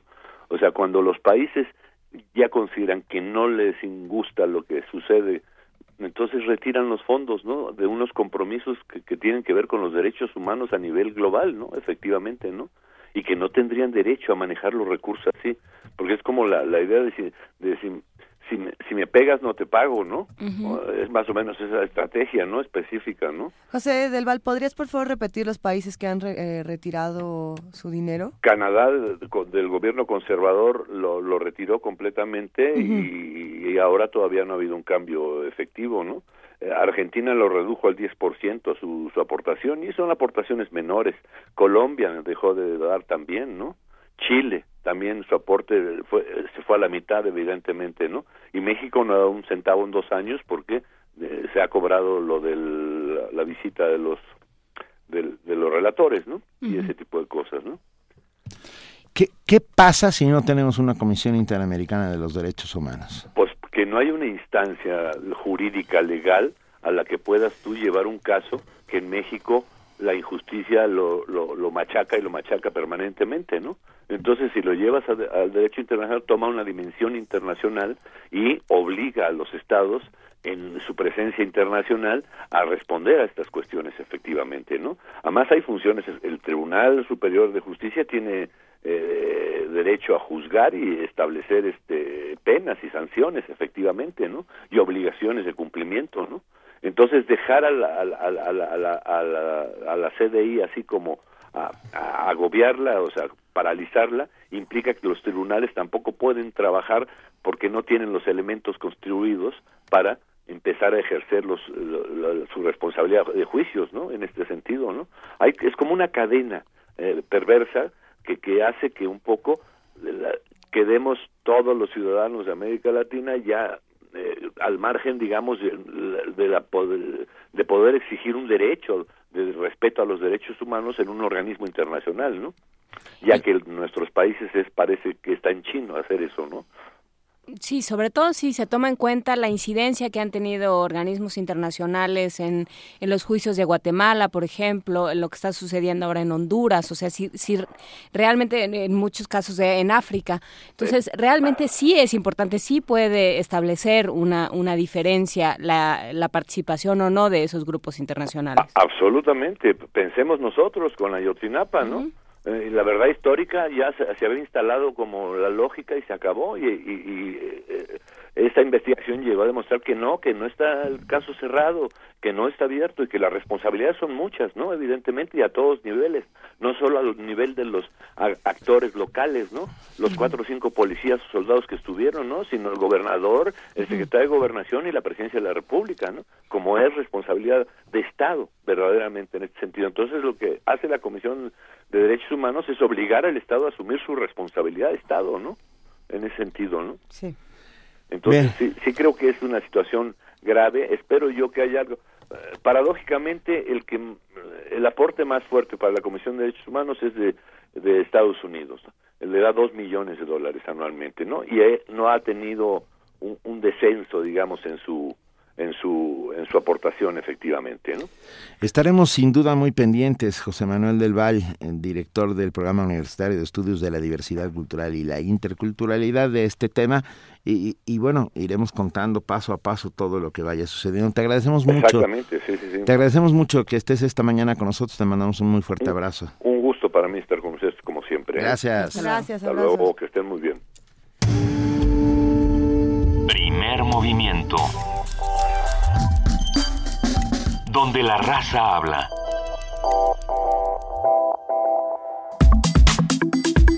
Nota Nacional. Funcionarios vinculados a Javier Duarte, gobernador de Veracruz, entregaron 21 contratos a una red de empresas fantasma para comprar productos que debían destinarse a población vulnerable, pero que nunca llegaron a su destino. Hasta ahora, si no me equivoco, son 26 contratos. vamos, a revisar toda esta información. La cifra entregada a esta red de empresas es de 645 millones de pesos, lo cual podría eh, multiplicarse por 5 si los análisis del SAT son correctos. Estos contratos fueron aprobados por 12 notarios públicos, quienes han sido dirigentes o legisladores del PRI, y en todos los casos están relacionados con los dos últimos gobernadores de Veracruz, Fidel Herrera y Javier Duarte. Además, el procedimiento para inscribir a estas empresas fue irregular, pues los notarios que firmaron de conformidad se brincaron requisitos marcados por la ley. Estos funcionarios son los mismos que han estado presuntamente involucrados en otros casos de corrupción e incluso se ha anunciado que investigaciones ah, ya existen investigaciones en su contra, averiguaciones previas abiertas o denuncias de la Auditoría Superior de la Federación. Sin embargo, no ha habido ninguna resolución legal. Un análisis de este hecho, la recepción que ha tenido en la sociedad veracruzana y cómo se vive en víspera de las elecciones que están aquí a un paso, nos lo brinda esta mañana nuestra compañera y amiga, la periodista Daniela Jacome desde Veracruz. Daniela, gracias por estar con nosotros. Buenos días. Hola Benito, buenos días. Saludo desde Veracruz. Nuevamente, pues para platicar sobre temas de, de, interés de Veracruz. Ya sabemos que Veracruz lamentablemente se ha convertido en una nota nacional, internacional, por todos estos problemas que se han derivado aquí en la entidad. No tan solo la inseguridad, ahora también otro nuevo escándalo que es el de la luz pública con el reportaje que bien comentaban ahorita del portal digital Animal Político. Ellos sacaron a la luz pues lo que muchos veracruzanos ya sabemos, ¿no? Lo que vivimos en carne propia día a día, la falta de los recursos del gobierno estatal, pues que ha saqueado las arcas públicas del Estado en todas las áreas, en la SEP con los maestros y jubilados, acá hay que recordar en meses anteriores, la lucha que han venido emprendiendo para que se les pague las jubilaciones a tiempo, en el sector de salud donde no hay ni una sola medicina en los hospitales. Lo vivimos aquí a diario, solo basta con acudir a una cita médica en el IMSS y te das cuenta que no tienen ni lo elemental. Vaya, Duarte ha sacado todo, ha saqueado todo el estado de una manera descarada, metiéndose incluso, como ya lo hemos ido documentando en las veces anteriores que hemos estado platicando, con la máxima casa de estudios de la Universidad Veracruzana. Ahí cabe resaltar que la deuda la deuda no ha sido pagada, inclusive ha ido aumentando. Precisamente el viernes pasado se realizó una cuarta marcha para exigir el pago al gobernador, pero bueno, esta investigación que realizó Animal Político y que se publicó en su primera parte el pasado 24 de mayo detalla la red de esas empresas que no existen y nunca existieron, que fueron creadas a modo para justificar el desvío de apoyos o de programas sociales lucrando pues, con los más necesitados, con los más pobres de Veracruz. Como bien ustedes comentaban ahorita, es que esta red de empresas fantasmas consiguieron, ya se aumentó la cifra. Te confirmo, son 26 contratos del gobierno del estado de Veracruz por un total hasta ahorita de 645 millones de pesos. Eh, lo, que pasa, eh, se supone que esta cifra puede puede crecer muchísimo, Daniela. Claro, claro puede crecer muchísimo. La verdad es que no hay en realidad a ciencia cierta, eh, vaya, cómo, cómo documentar que esta cifra es real o que puede ser muchísimo mayor. ¿No? Porque precisamente funcionarios acá en Veracruz declaraban que no hay una lista, no ellos reconocían eh, en el caso de la titular de Protección Civil Yolanda Gutiérrez Carlín, ella en días pasados declaraba que no tiene una lista de a las personas que se le entregaron esos supuestos apoyos, o sea, por lo tanto no pueden ni desmentir ni asegurar nada, ¿no? O sea, no no existe, no está registrado, se, se repartió el dinero y no hay no hicieron ni siquiera eh, digamos, la, la ilusión de, de entregar contratos, de firmar cosas, nada. Así es, nada más hicieron los contratos, se les publicaron, vaya, estas compras, se les dio el, dinero, pero de, las, de los apoyos que supuestamente recibió el gobierno del estado de parte de estas empresas para entregar a su vez a la población vulnerable, pues no hay ninguna documentación que avale al gobierno de que en realidad lo entregaron. Daniela, ¿y hasta qué punto estos son usos y costumbres en la política veracruzana? ¿Les asombra? pues la verdad es que ya no nos asombra que aquí en Veracruz ya puede suceder de todo. En realidad hemos visto esta serie de pues de irregularidades de corrupción durante todo este sexenio de Javier Duarte. La verdad es que pues es lamentable pero ya se no, no nos asombra vaya porque han sido muchísimos las irregularidades que, irregularidades que ha tenido el gobierno estatal.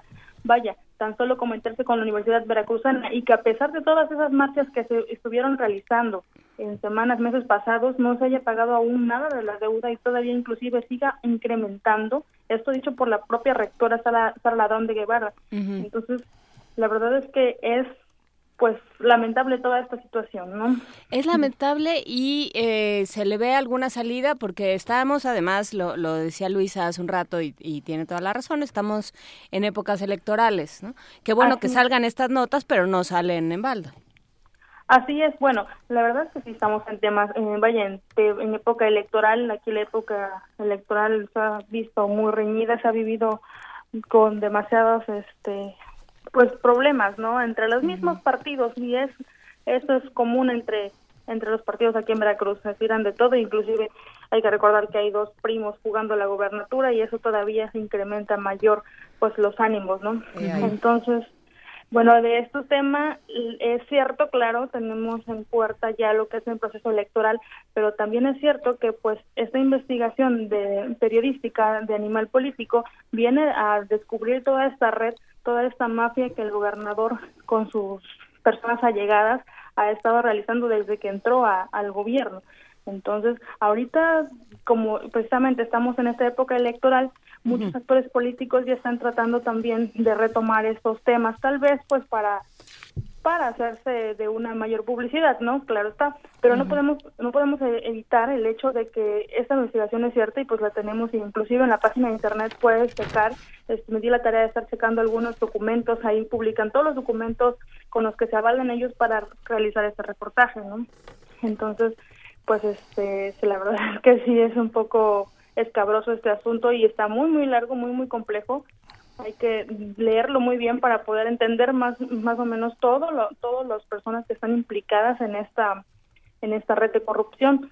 Ahorita comentaban ustedes de los notarios, los notarios que participaron en esta red, pues sí son varios, son 12 y pues por ejemplo, para darte una idea más o menos, Francisco Montes de Oca, que ha sido dos veces diputado local por el PRI, él autorizó la creación de tres de esas 21 empresas, 26 empresas, perdón, su hijo, Fernando Montes de Oca también tiene una notaría.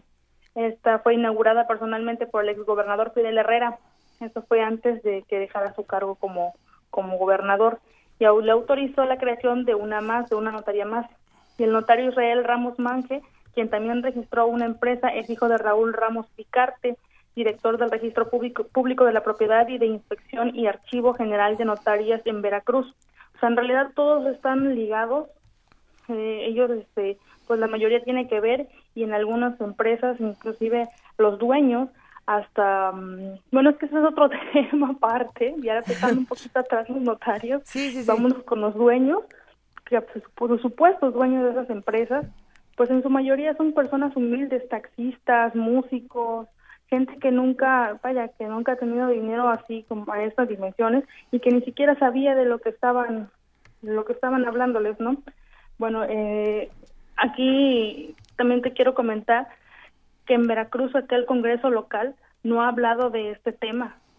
O sea, simplemente no ha salido mayor, vaya, no ha sido de mayor relevancia para ellos. Obviamente, pues la mayoría aquí en Veracruz es de diputados del PRI. Los, los legisladores del Congreso local, los de oposición del PAN, eh, pues intentaron hablar de este tema, pero simplemente los diputados del PRI se salieron y la sesión se canceló. Eso pasó hace tres días en el Congreso de, aquí local. ¿Y qué pasa? ¿Qué dice la gente? ¿Qué pasa en estas marchas, por ejemplo, en estas marchas de las que de las que hablabas para defender a la Universidad Veracruzana? Bueno, ya las marchas, el, el pasado viernes hubo una eh, en Jalapa, en la capital del estado, bueno, ahí la mayoría fueron alumnos, fueron maestros, inclusive sociedad civil. Lo que platicábamos la vez anterior, que me preguntaban que cómo veía yo la, sociedad civil ante estos temas, ¿no? Bueno, ahorita lo que se percibe aquí en Veracruz es que la sociedad se está involucrando todavía mucho más en estos temas que la verdad es que las eran no solamente a los estudiantes, no solamente a los maestros, a los empresarios, a sino al ciudadano en general, ¿no? Al ciudadano común. Entonces, la respuesta de la gente es bastante grande. La respuesta de la gente es, pues, es emotiva porque se unen y se unen aquí a reclamar estos estos adeudos, ¿no? Que les deben a la Universidad Veracruzana, que inclusive, repito, siguen aumentando y no hay ni siquiera vaya para cuándo se les vaya a pagar. Entonces, lo, lo, lo realmente también alarmante es que estos, pues estos funcionarios que están ligados a Javier Duarte y en toda esta red de complicidades son varios, ¿no? Pero empezando por Alberto Silva, que es que era secretario de Desarrollo Social en Veracruz en ese tiempo, ahora es director de comunicación social de gobierno estatal. También Tarek Abdallah Assad, quien era ex tesorero, bueno, fue tesorero de la Secretaría de Finanzas, ahorita es diputado federal también. Eh, también Noemí Guzmán Lagunes, ella fue secretaria de Protección Civil ella estaba pues en ese tiempo cuando sucedió todas estas supuestas licitaciones, que en realidad no fueron licitaciones, fueron adjudicación directa en la mayoría de los casos. Este, ella ahorita es diputada federal. De ella tenemos una declaración, si gustamos, si gustan, podemos escucharla. Se le, preguntaba precisamente de ese tema y simplemente decía que no, que ella no tenía nada que opinar y que, y que no, vaya. Así todos han estado declarando. No, en realidad no se tiene ni un argumento válido o firme que pueda decir que es mentira, ¿no? Esto que, que publica el portal Animal Político. Si gusta, vamos a escuchar a Noemí Guzmán Lagunes. Sobre este tema en donde se le acusa a usted de estar en una red de empresas que fantasmas que favorecieron. Yo no tengo, yo no tengo ningún señalamiento. Yo salí sin ninguno en mis cuentas de, este cuando era funcionario. Ahora no lo soy y yo no tengo ninguno. Salí sin ningún señalamiento, tanto auditoría como los controles de acá del Estado. Entonces yo no tengo nada que opinar. Pues no, si ya la si ya la absolvió la auditoría, pues ya no hay nada que hacer, ¿no? Así es. Pues, Es el buen pues que me escuchen. muchos más. Allá ves que pasan el pantano sin mancharse y Duarte que es el pantano. Ah, estamos a unos días de que termine su bueno, que termine de facto su mandato, tendremos un gobernador electo dentro de unos cuantos días. Hablemos muy pronto, ¿no, eh, Daniela, para saber las preferencias electorales y cómo y cómo se está moviendo el Estado? Claro que sí, pues yo aquí estoy a la orden cuando gusten, podemos platicar de los esos temas. Precisamente este otro tema es bastante pues grande ahí de los temas electorales aquí en Veracruz. Esperemos que todo pues todo marche con regularidad, que bueno, ya en estas épocas es bastante pedir, porque la verdad es que, como les comentaba hace un rato, las elecciones ahorita, las campañas se han visto bastante, pues bastante, bastante fuertes, ¿no? Bastante, más que otros años, que las riñas, todo esto, se ha incrementado, las guerras sucias que son obviamente cotidianas, pero ahorita en esta época electoral, todo, en esta, perdón, en este periodo electoral, todavía se ha visto, mm, vaya, muchísimo mayor que en otros en otros periodos electorales. Pues sigamos platicándolo, querida Daniela Jacome. Te mandamos un gran abrazo. Gracias igualmente, que tengan muy buen día. Muy, buen, día, hasta, luego. Primer movimiento. La vida en otro sentido.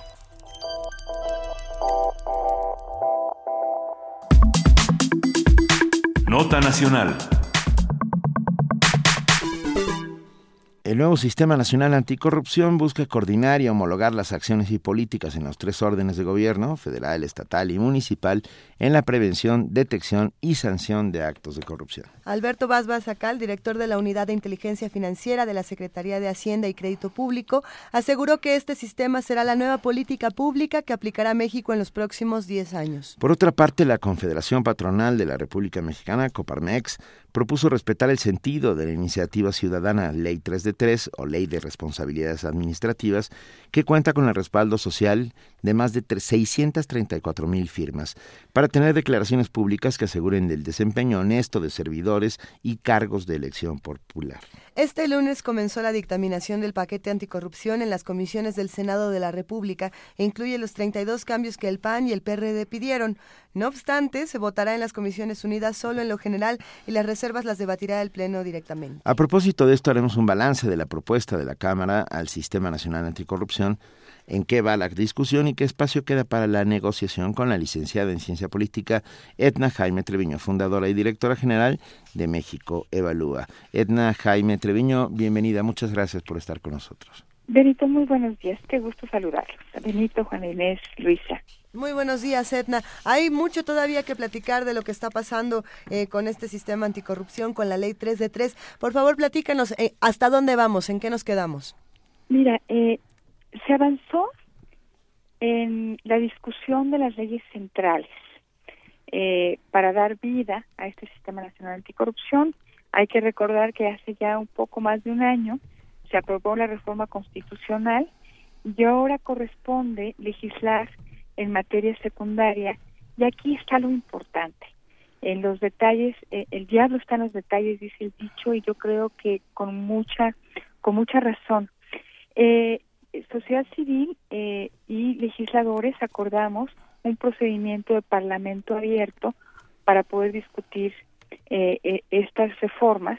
En principio quisiéramos que fueran siete, no están listas las siete, se ha trabajado sobre cinco, hubo participación en las mesas de expertos de la Academia Sociedad Civil, organizaciones que hemos acompañado este proceso hay algunos avances, algunos temas que nos parecían irreductibles están considerados, otros no, y, eh, y aquí es donde está atorada la discusión.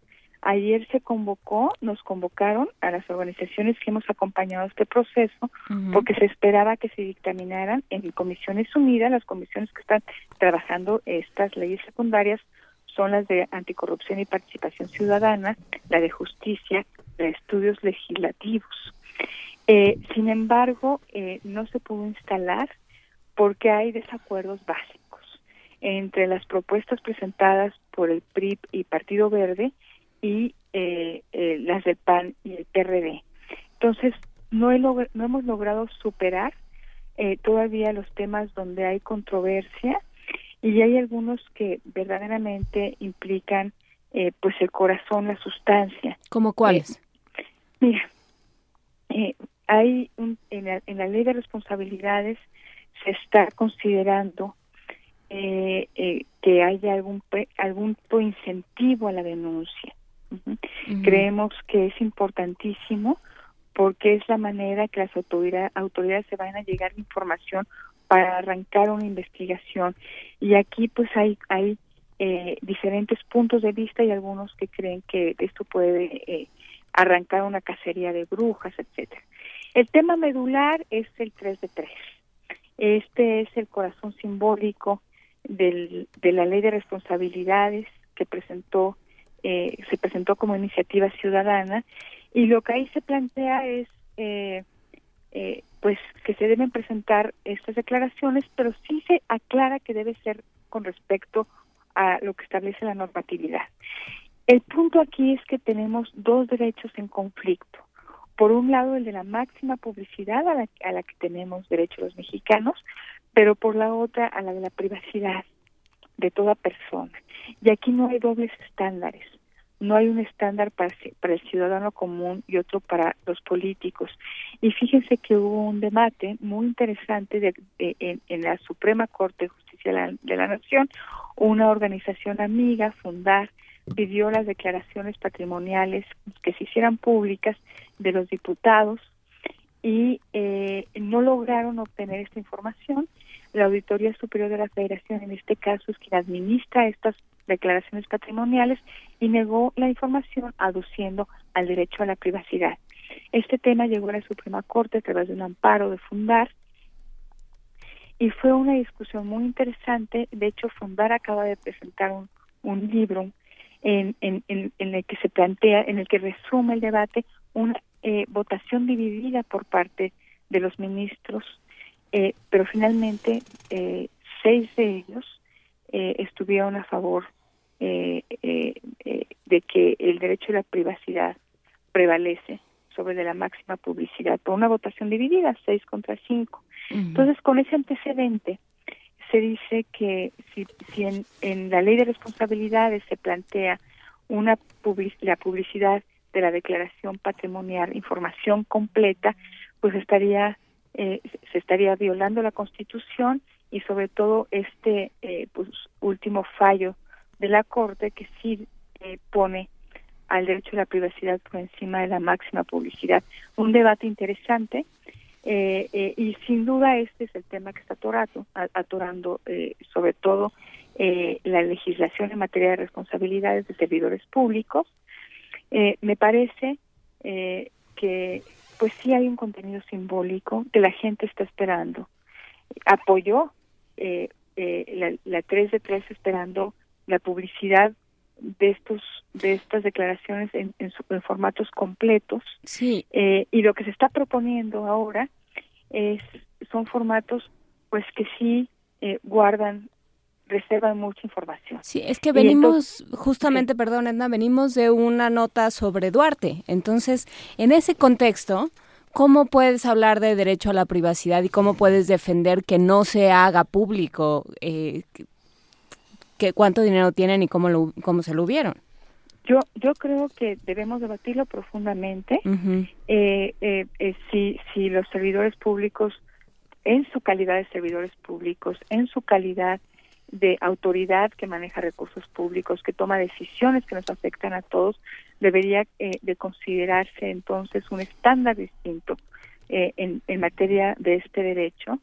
Yo creo que hay una discusión muy interesante no creo que se vaya a resolver en, en, en, la discusión próxima para aprobar la ley 3 de 3.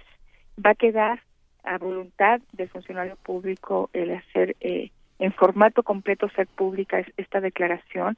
Yo creo que pues tiene, que haber mucha presión por parte de sociedad civil eh, para que para eh, pues invitarlos, incentivarlos a que hagan pública esta declaración, porque sí creo que la fiscalización ciudadana es importante. Sí tenemos órganos del Estado mexicano que tienen que, eh, que trabajar con esta información y hacerla relevante.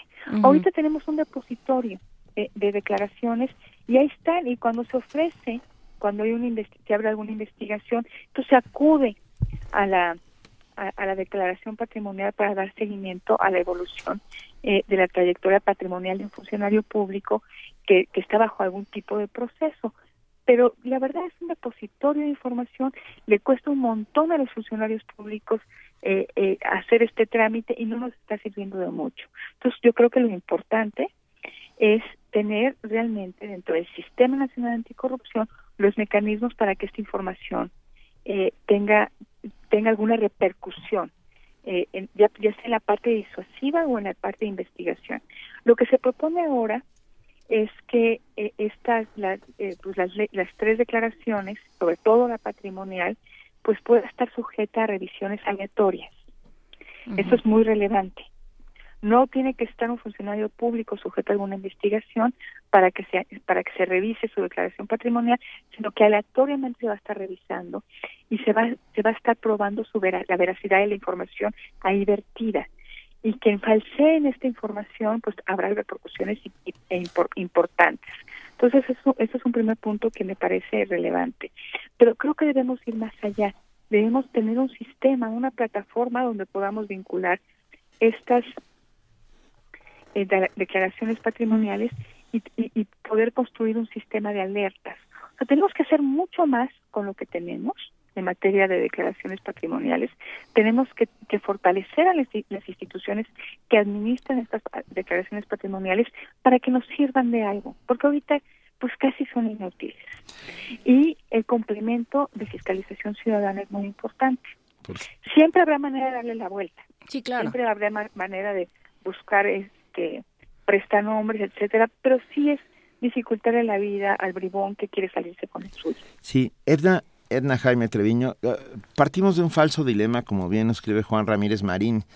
Eh, y el falso dilema es quien quiera mucha privacidad, que, no, sea, que no sea funcionario público. O sea, porque ahorita no, no es que, o sea, tú hablabas y que se aplique la ley irrestrictamente, dejémonos de, o sea, podemos hacer todos los llamados que queramos, podemos entrar a los debates, pero la ley debería imperar por sobre todas las cosas. ¿No estás dispuesto a ser transparente? No aceptes dinero público. Así es. Yo creo, Benito, que, o sea, hay un argumento cuando nos dicen eh, que si eh, se promueve, si, si, queda en la ley, eh, la obligación de ser público en formato casi completo. La declaración patrimonial, vamos a tener una lluvia de amparos, porque efectivamente la Corte ya eh, eh, pues estableció que el derecho a la privacidad eh, prevalece. Creo que, sin embargo, que podríamos plantear modificar la ley y establecer un estándar diferente para un servidor público. Y quien, y quien esté interesado en justamente eh, tener algún cargo de elección popular, algún cargo en la administración pública, que de entrada esté dispuesto a hacer pública eh, eh, estas declaraciones. Que, se, que esté obligado. Que sí, sí, Benito, este, pero tendríamos que cambiar la ley. Pero pues deberíamos cambiarla. Perdón, es que me ofende. Nos y, creo que nos ofende a todos los mexicanos.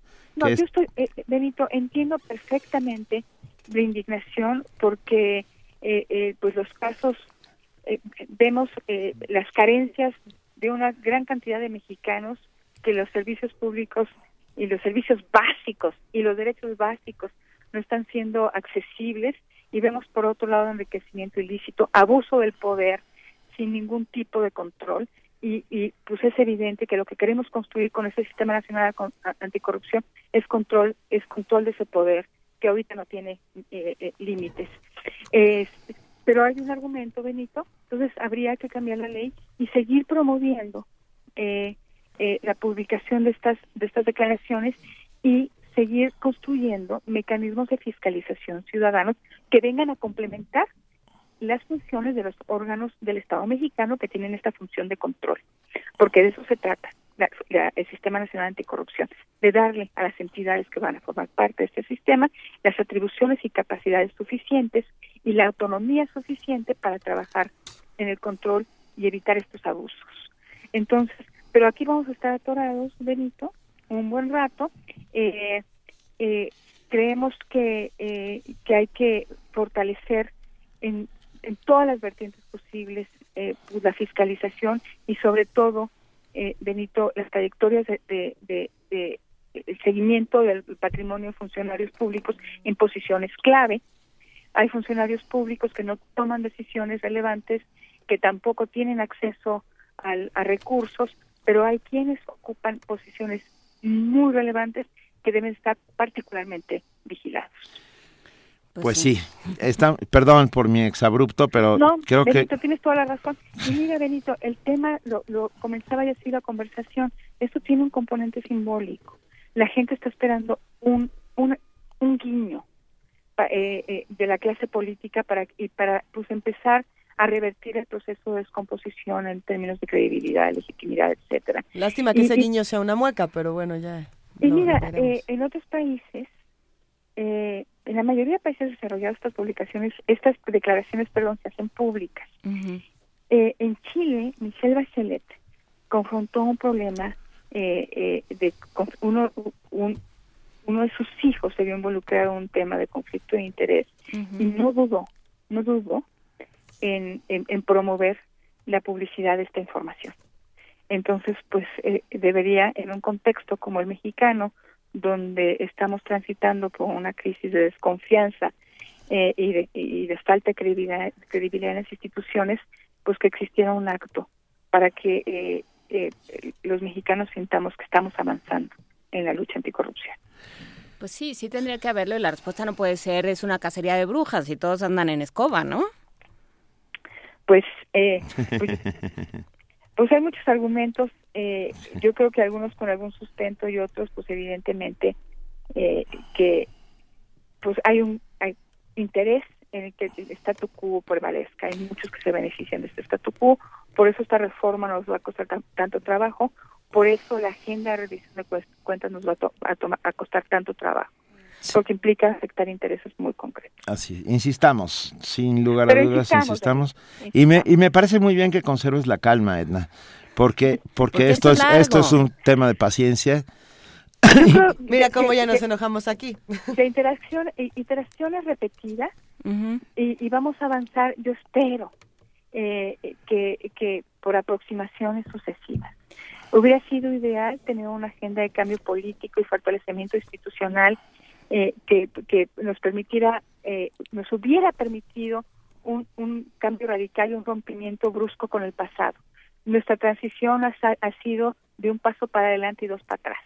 Entonces no hay que perder la paciencia, eh, hay que tener eh, consensos intelectuales claros hacia dónde queremos ir y la organización suficiente para poder eh, convencer al público y de esa manera también empujar a la clase política a dar el cambio que necesitamos. O, en su defecto, al abismo.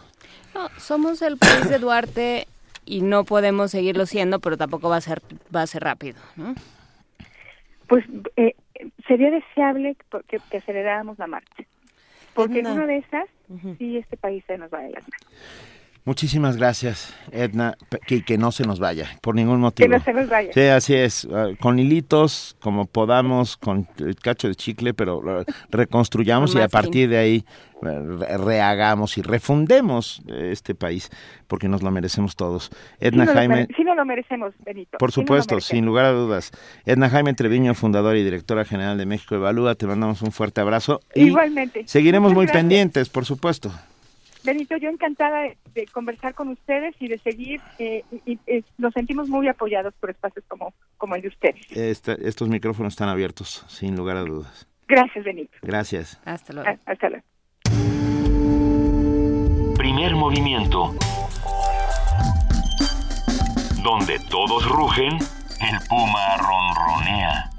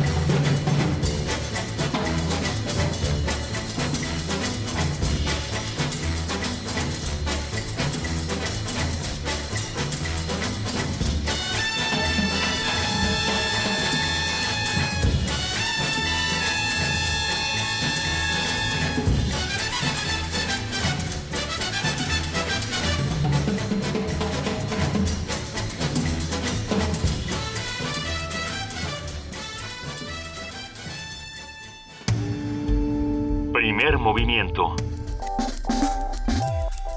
La vida en otro sentido.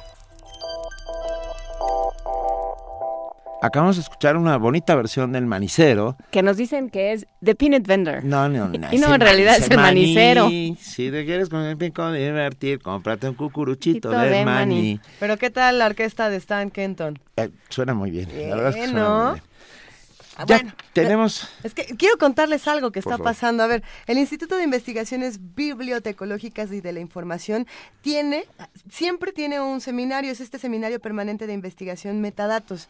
Eh, ¿Ustedes saben qué es eso? Es que no, no, no, no pero ya tenemos un experto en la hay, línea. Hay un seminario permanente y dentro de ese seminario permanente va a estar el Congreso Internacional de Metadatos y Datos Personales. Para platicar de todo esto ya se encuentra en la línea el doctor Ariel Alejandro Rodríguez García. Él es doctor en bibliotecología y estudios de la Información por la UNAM. También es investigador en el Instituto de Investigaciones Bibliotecológicas y de la Información. ¿Cómo estás, Ariel? Buenos días.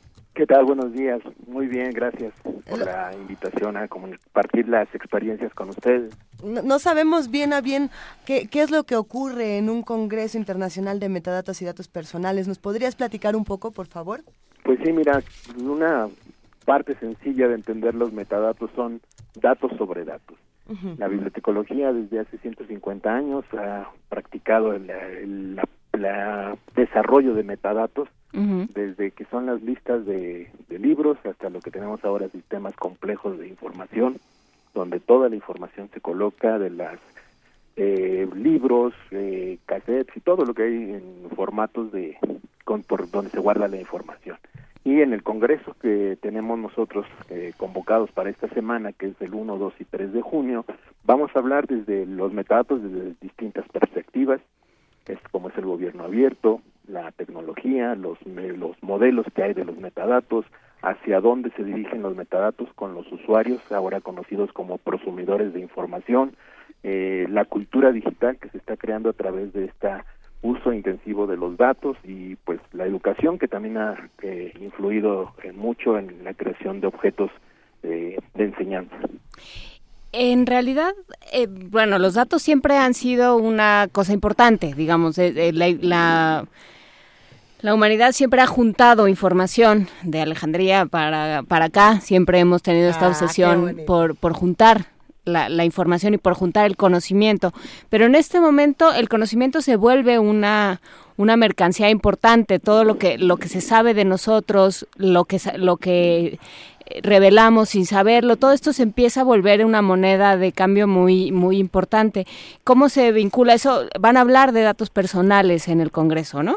Sí, sí, sí, hay eh, algunas participaciones que tienen que ver con lo que es el gobierno abierto y cómo los sistemas de gobierno abierto están este, influyendo en, en el ciudadano para poder conversar con él y hacerle de su conocimiento cómo utilizar los sistemas complejos que tienen ellos de datos abiertos y, y, la manera en que como ciudadano puede uno alternar con ellos y, convivir con la con el gobierno abierto. ¿A qué nos referimos cuando hablamos de gobierno abierto, Ariel Rodríguez? Bueno, aquí es eh, justamente el gobierno ha, ha, comenzado en todas sus instancias a colocar información que antes era restringida y que pues solamente los que tenían posibilidad de, de acudir a archivos físicos o solicitar la información a través de las ventanillas de información que tienen los gobiernos, pues eh, tenía acceso a cierta a ciertos datos.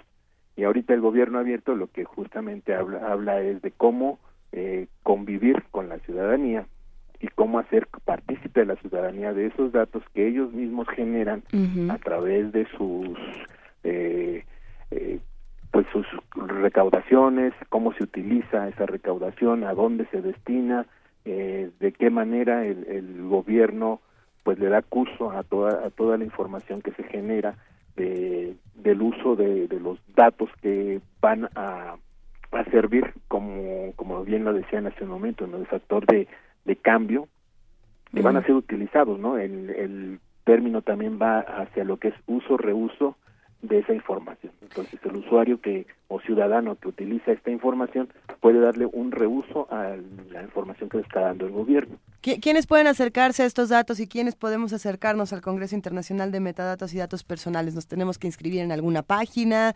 ¿Hay algo que tengamos que hacer, Ariel?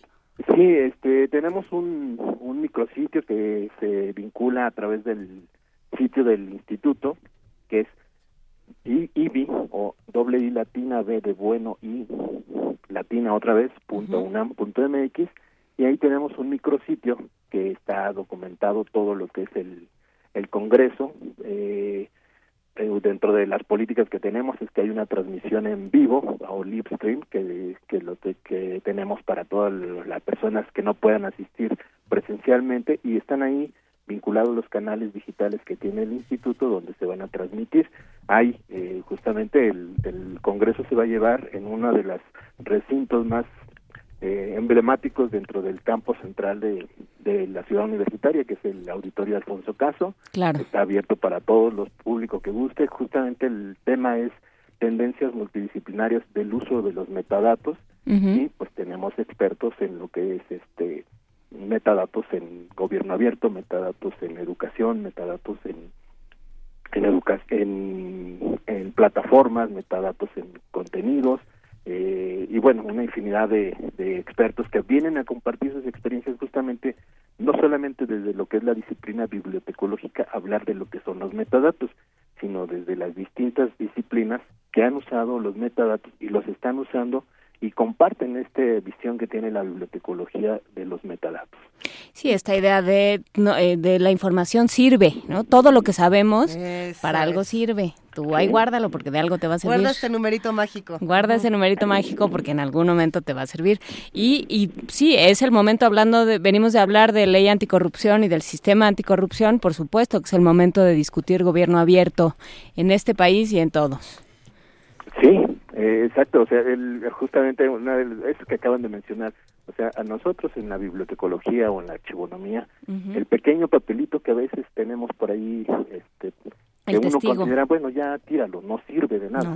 No. para nosotros es un, un indicio, un vestigio de un enlace a algo que nos va a llevar más allá, puede ser, eh, hemos tenido la fortuna de ver las notas que escribía Simón Bolívar eh, en un archivo que tuve la oportunidad de conocer en Colombia, donde estaban sus notas escritas de sus viajes y él ponía ahí las facturas o los boletos del, del metro o del perdón no había metro en ese entonces no del, del autobús este, y hacía una anotación. Esos vestigios pues a la larga van haciendo testimonios que sirven para documentar como en este caso pues Simón Bolívar se transportaba, qué hacía y ahora los vemos a través de los medios digitales esas notas que tienen un, un significado para quien está eh, siguiendo la trayectoria de un personaje. Y pues ahora los vestigios digitales también nos están llevando a justamente esto que menciona no el cómo desde una una recuperación de un CPU se hace una una investigación de los documentos que nosotros decimos ya lo tiré, ya lo borré, pero queda un vestigio ahí guardado en esas tecnologías y que se eh, buscan a través de sistemas y se recupera esa información. Eh, Congreso Internacional de Metadatos y Datos Personales. Muchas gracias, doctor Ariel Alejandro Rodríguez García, doctor en Bibliotecología y Estudios de la Información por la UNAM e investigador en investigaciones bibliotecológicas y de la información. Un abrazo. Gracias, y los esperamos aquí de 1, 2 y 3 de junio en el auditorio Alfonso Caso. Eh, serán bienvenidos. Ahí estaremos. Un gran abrazo. Hasta luego. Muchas Hasta luego. Buen día y yo pedí dar esta nota. ¿Por qué pediste dar esta nota, Benito? Porque es tu cumpleaños. Escúchala, sí. tu cumpleaños. Este 31 de mayo se conmemora el Día Mundial sin Tabaco. De acuerdo con datos de la Dirección General de Servicios Médicos de la UNAM, más de 46 mil personas mueren al año por consumirlo. No obstante que el gobierno eroga aproximadamente 50 mil millones de pesos para atender las diversas patologías que genera su adicción. El reporte con nuestro compañero Jorge Díaz. En México, el tabaquismo deja un saldo diario de 130 muertos por enfermedades respiratorias, además de 46 mil decesos por cáncer en el pulmón y el vaso. Cada año, el gobierno federal invierte más de 50 mil millones de pesos en el tratamiento de enfermos por estas patologías. Al respecto, la doctora Guadalupe Ponciano Rodríguez, titular del Departamento de Tratamiento del Tabaquismo de la Facultad de Medicina de la UNAM, dijo que la adicción se ha incrementado significativamente entre las mujeres. Ahora esto está cambiando y es por eso precisamente que queremos dar como esta voz de alarma de que las mujeres están siendo ahora uno de los grupos más importantes en términos de prevalencia de tabaquismo. Tenemos datos, por ejemplo, en nuestro país que nos dicen que de los 17 millones de, fumadores que tenemos según la última encuesta de 2011, 6 millones ya son mujeres. Y eh, una cosa muy alarmante que he venido manejando es que las adolescentes, las niñas de 12 a 15 años, es el grupo que más y de manera más importante está empezando a fumar, incluso más que los niños, ¿no? Los hombres de esa misma edad. Tenemos datos que nos dicen que de 2002 a 2011 la prevalencia de tabaquismo en este grupo de niñas se duplicó. ¿sí? Pasó de ser de 4 a 8.1. La investigadora agregó que cada año mueren en el mundo 6 millones de personas por esta causa, 5 millones por consumo directo de cigarro y el resto por inhalar el humo en forma indirecta. La doctora Ponciano refirió que las leyes para revertir este problema están escritas, pero no se cumplen. Y otra de las cosas importantes que influye para que estos niños empiecen a fumar, desafortunadamente, es el que pueden eh, comprar cigarros de forma unitaria. Ayer lo veíamos aquí en uno de los parques que pasamos, un señor en una cajita vendiendo cajetillas abiertas, ¿no? Vendiendo de a cigarro. Eso eh, se ha visto que es una estrategia pues terrible para los adolescentes porque probablemente no tengan dinero para comprar una cajetilla, pero sí pueden comprar un cigarro, ¿no? Entonces eso eh, se supone que la legislación prohíbe esa situación, pero desafortunadamente ustedes saben que hay muchas leyes en nuestro país que están escritas, pero que no se cumplen. Para Radio UNAM, Jorge Díaz González. Primer movimiento donde la raza habla.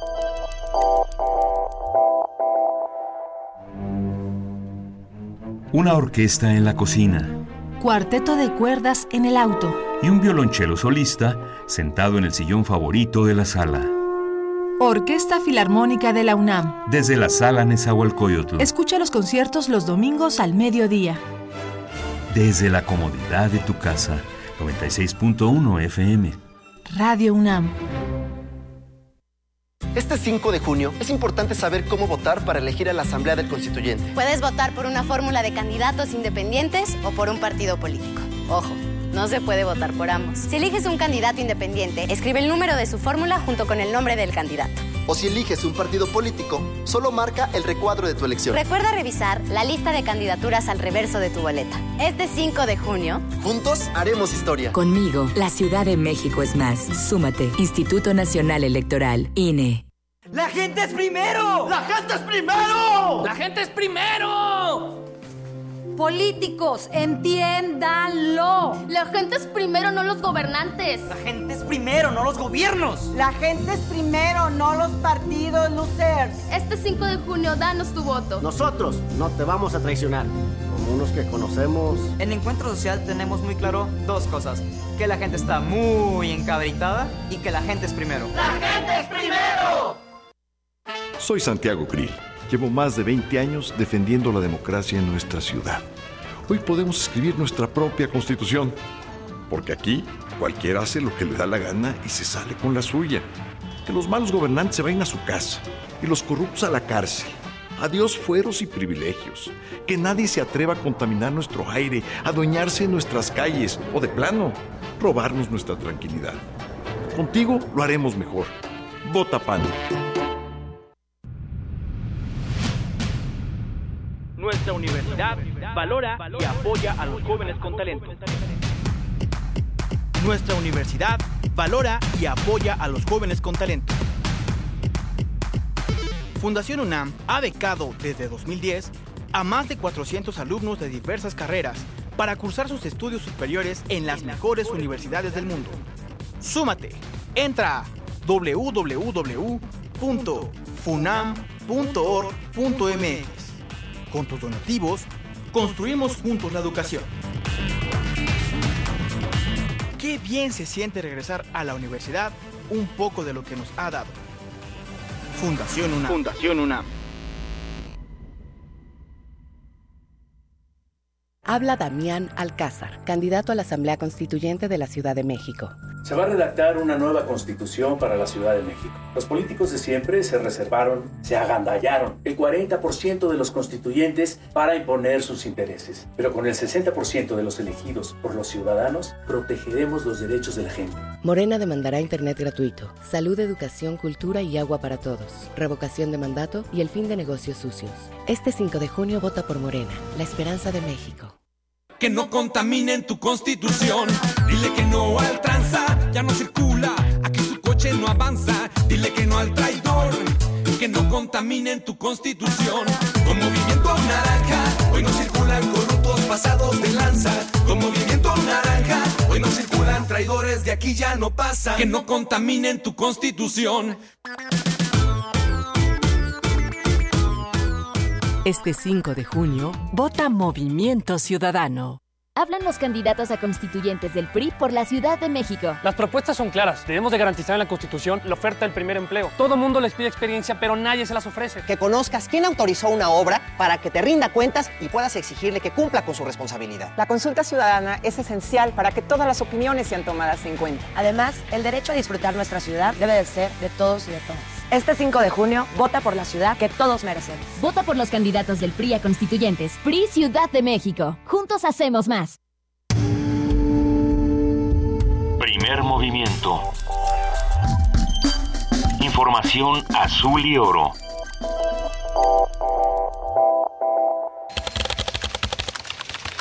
Corte informativo. La UNAM.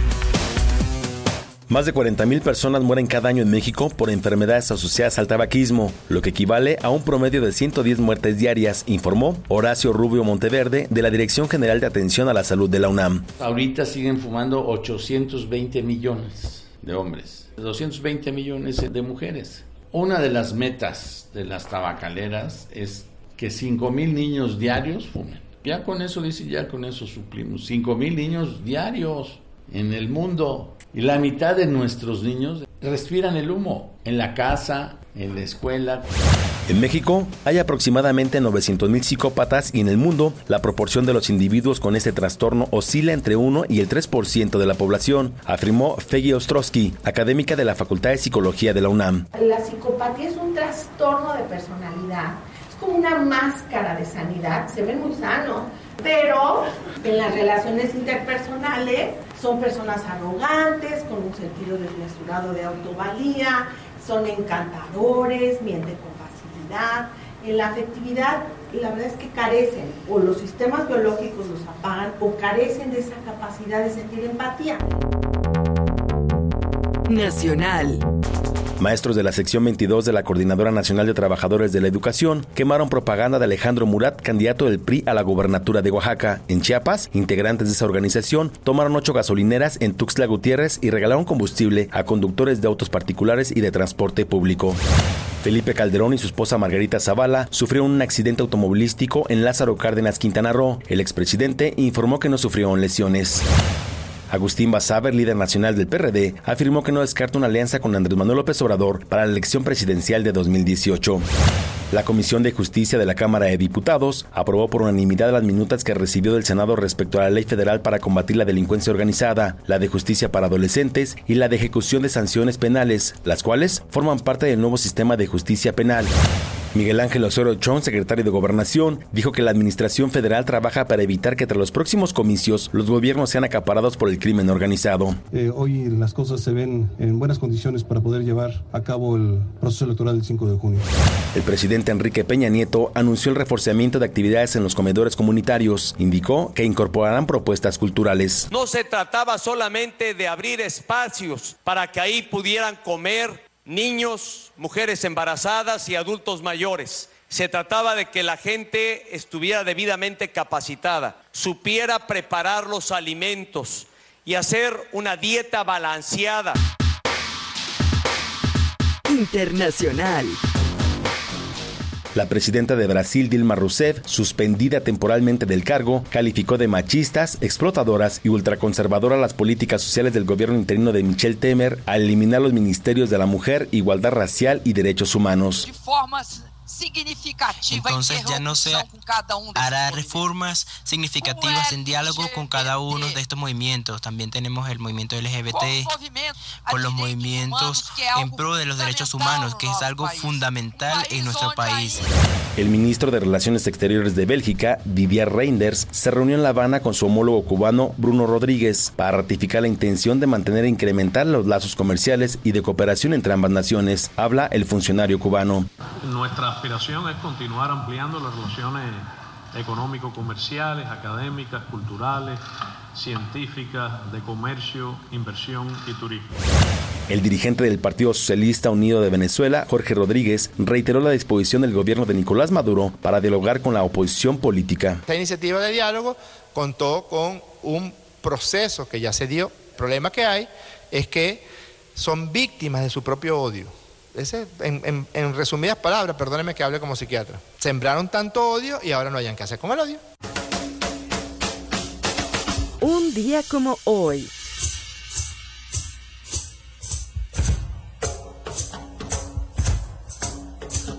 En 1948 nació John Bonham, integrante de la banda británica Led Zeppelin y considerado el mejor baterista de la historia del rock.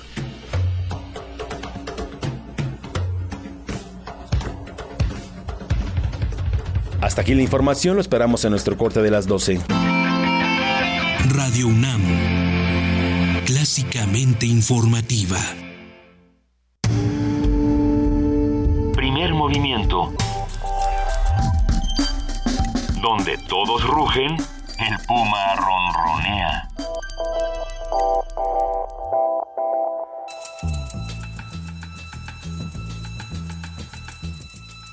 Es hora de poesía necesaria.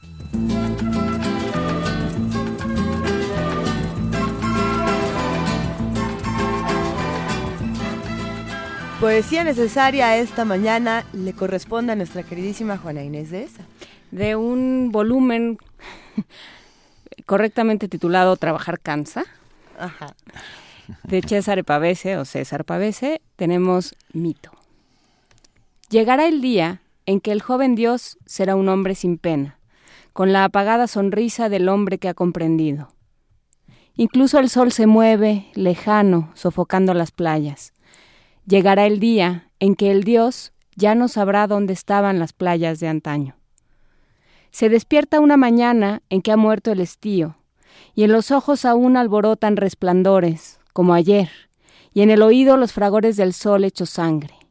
Ha cambiado el color del mundo. La montaña no alcanza ya el cielo. Las nubes no se apiñan ya como frutos. No se vislumbra ni un guijarro en el agua. El cuerpo de un hombre se inclina pensativo, donde un dios respiraba. Se acabó el sol radiante y el aroma de tierra y la calle en libertad, coloreada de gente que ignoraba la muerte. No se muere en verano. Si alguien desaparecía, quedaba el joven dios que vivía por todos e ignoraba la muerte. Sobre él, la tristeza era una sombra de nube. Su paso asombraba a la tierra. Ahora pesa el cansancio sobre todos los miembros del hombre, sin pena, el cansancio apacible del alba que inaugura un día de lluvia. Las playas nubladas no reconocen al joven, a quien antaño bastaba con mirarlas, ni el mar del aire revive con su respiración. Se inclinan los labios del hombre, resignados, para sonreír ante la tierra. Primer movimiento. Escucha la vida con otro sentido.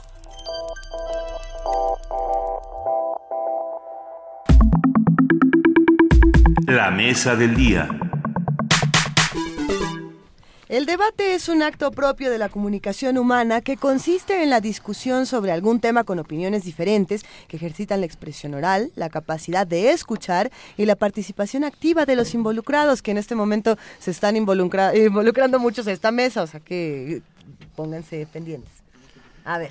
En este contexto, en el 2010, un grupo de estudiantes de la Facultad de Economía de la UNAM realizó un proyecto llamado UNAM Mesa, o sea, UNAM Mesa, de debate con el propósito de fomentar un espacio para dialogar, argumentar, reflexionar e impulsar el intercambio plural de ideas entre los estudiantes de esta facultad, de la universidad y de otras instituciones de educación superior a nivel nacional. Por ello, conversaremos sobre la importancia y la pertinencia de aprender a debatir, así como de las mejores formas de aprender a disentir con el comité formador de una mesa de debate integrado por, vamos de uno en uno porque tenemos este, casa llena aquí en primer movimiento, aquí en Radio UNAM.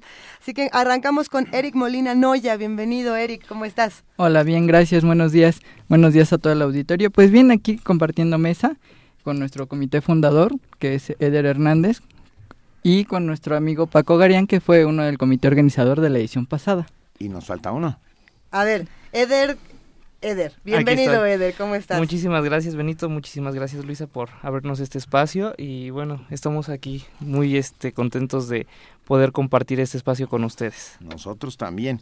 Y luego está también Francisco García. Sí, soy yo. ¿Qué tal? Muy buenos días, bienvenido. Eh, muchísimas gracias por la invitación. Eh, pues aquí promocionando una mesa de debate tratando de difundir la cultura del debate en la universidad. Y también está Héctor Cortés, de la facultad.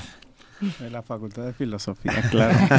A ver, Eric, Francisco, Eder y Héctor, nos, nos encontramos en, casa llena, como lo decíamos, y vamos a intentar eh, discutir de una manera sana y deliciosa aquí en este programa. Y quizá la primera pregunta es, eh, ¿qué es un debate y por qué es sano discutir? ¿Quién se quiere aventar a, ir respondiendo? De lo básico, de lo más básico, nos vamos a ir metiendo a lo más complejo.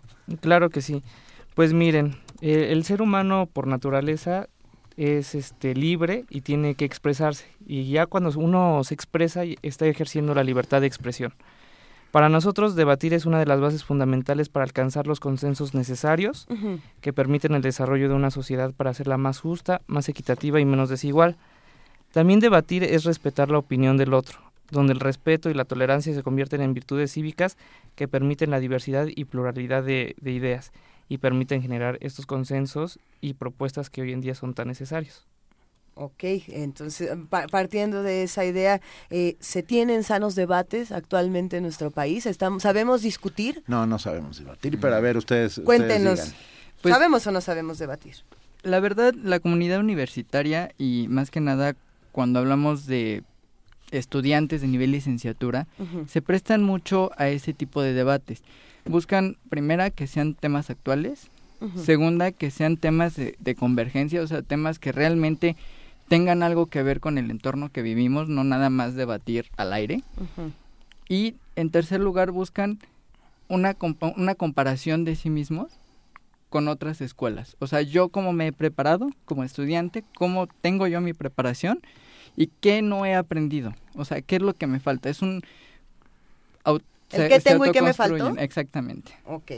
¿Qué tengo y qué me faltó? Y esto no suele terminar, díganme la verdad, en, ah, sí, pues mi escuela es mejor que la tuya, ¿y como ves? Y mi papá es bombero y te moja. Ajá, y mi papá mide seis metros y no me importa. Y este tipo de discusiones que parten de, un debate eh, de autocrítica también y terminan en, pues, me vale lo que pienses y, voy con lo mío. ¿Qué, ¿Qué pasa ahí? Sí, es justamente esta situación que se observa desde el plano universitario, lo que vemos día a día en el plano nacional, en el que las discusiones es yo soy mejor, yo tengo la mejor manera de llevar al país, yo tengo la mejor idea de establecer política pública y es por eso que eventos como una mesa de debate tienen la oportunidad de conformar o de idealizar a los universitarios en una cultura de debate con el principio de tolerancia, para que una vez que se difunda esta enseñanza haya una mejor oportunidad de entender que lo que se está debatiendo son ideas y no la persona, o no se está enfrentando a la persona como tal.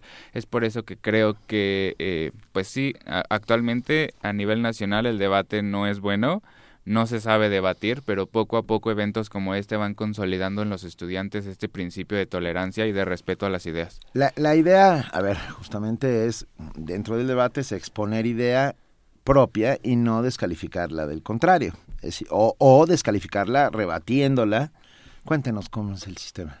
Cuéntanos, Héctor. Mm, bueno, el sistema del, del concurso, propiamente dicho. Sí, sí, sí. O de la vida, pues. O sea, tú, tú arráncate, Héctor. bueno, eh, yo creo que es importante la formación que, que la universidad nos da, que es eh, siempre el apego a la rigurosidad científica, a la rigurosidad de citar siempre, eh, más allá de prejuicios y, y valores propios. ¿no? Y entonces creo que ahí viene lo, lo esencial de este, de este concurso que los equipos están realmente preparados. Son equipos, yo he estado ahí como comité organizador, bueno, ayudante, ¿no?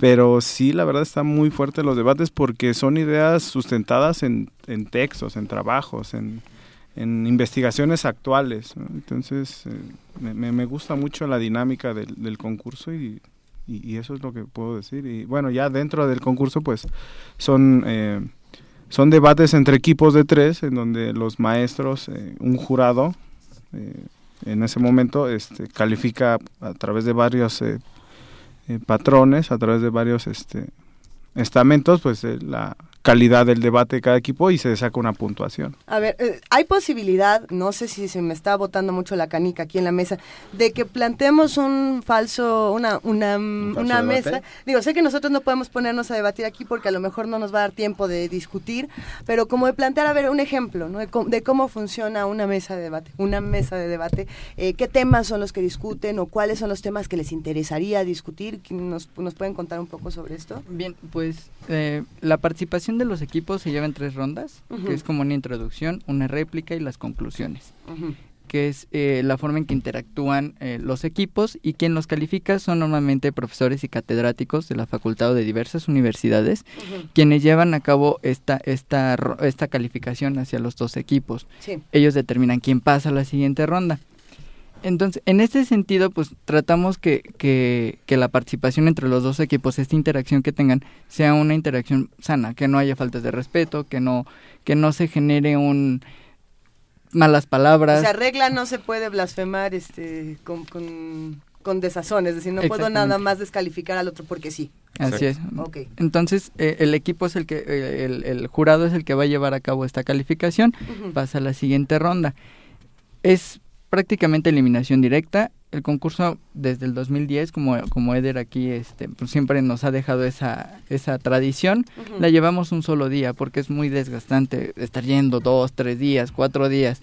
Para la... la vida sí es así, la vida son 80 días de debate, no, es, no es uno, pero, pero es una es una buena manera de tampoco cansarnos para aprender a debatir, ¿no? Porque si no, no vamos a, saber nunca desde dónde nos agarramos. Sí, y esa es la, la, la idea aquí por decir, eh, los temas que estamos incorporando son eh, eh, no nada más de economía, como muchos nos han dicho, son temas multiculturales, hablamos de materia electoral, hablamos de materia internacional, hablamos ciertamente de economía, pero también hablamos de finanzas públicas, hablamos de administración, seguridad, Ambiente, medio, ambiente. por decir, hablamos de las policías comunitarias, que tan eficientes son en, las localidades rurales. Eh, hay un tema que es muy eh, apegado sobre el, lo que es el, las eficiencias que traen el nuevo reglamento de tránsito a la Ciudad de México. En materia internacional tenemos, por decir, eh, la manera en que puede sustituir a Alemania y Francia en el, Consejo de Seguridad, en el Consejo de Seguridad de la ah, ONU. Sí, sí, sí. Entonces... No, bueno, este, sí, o sea, temas duros, pesados. ¿No, hay ningún tema cultural, por ejemplo? Pregunto. Sí, teníamos, tenemos un tema en materia de salud que por decir habla, nos habla de, de las chicas que son de 13, 14, 15 años, que son, eh, pues se acercan a la maternidad o llegan a la maternidad a esa corta edad. Todo un tema. Y entonces, pues, no nada más un tema cultural, sino pues también qué es lo que pasa en casa, ¿no? ¿Por qué? o qué es lo que también nosotros podemos ver desde qué nos da el, el Estado, qué nos da el gobierno de información a esa edad para nosotros, pues, seguirnos preparando y no estancarnos a esa edad, ¿no? Entonces, a ver, tenemos aquí... Sí, sí, sí. Perdón, está... A ver, ¿cómo se construye un argumento? O sea, ¿cómo, ¿cómo, partes para construir un argumento? Para Ejemplo, eh, ¿son mejor los Rolling Stones que los Beatles? ¿A ustedes qué les gusta más, los Beatles o los Rolling? Los Beatles. ¿A ti los Beatles? No, Rolling Stones. Los Beatles. Ok, hay tres, Beatles.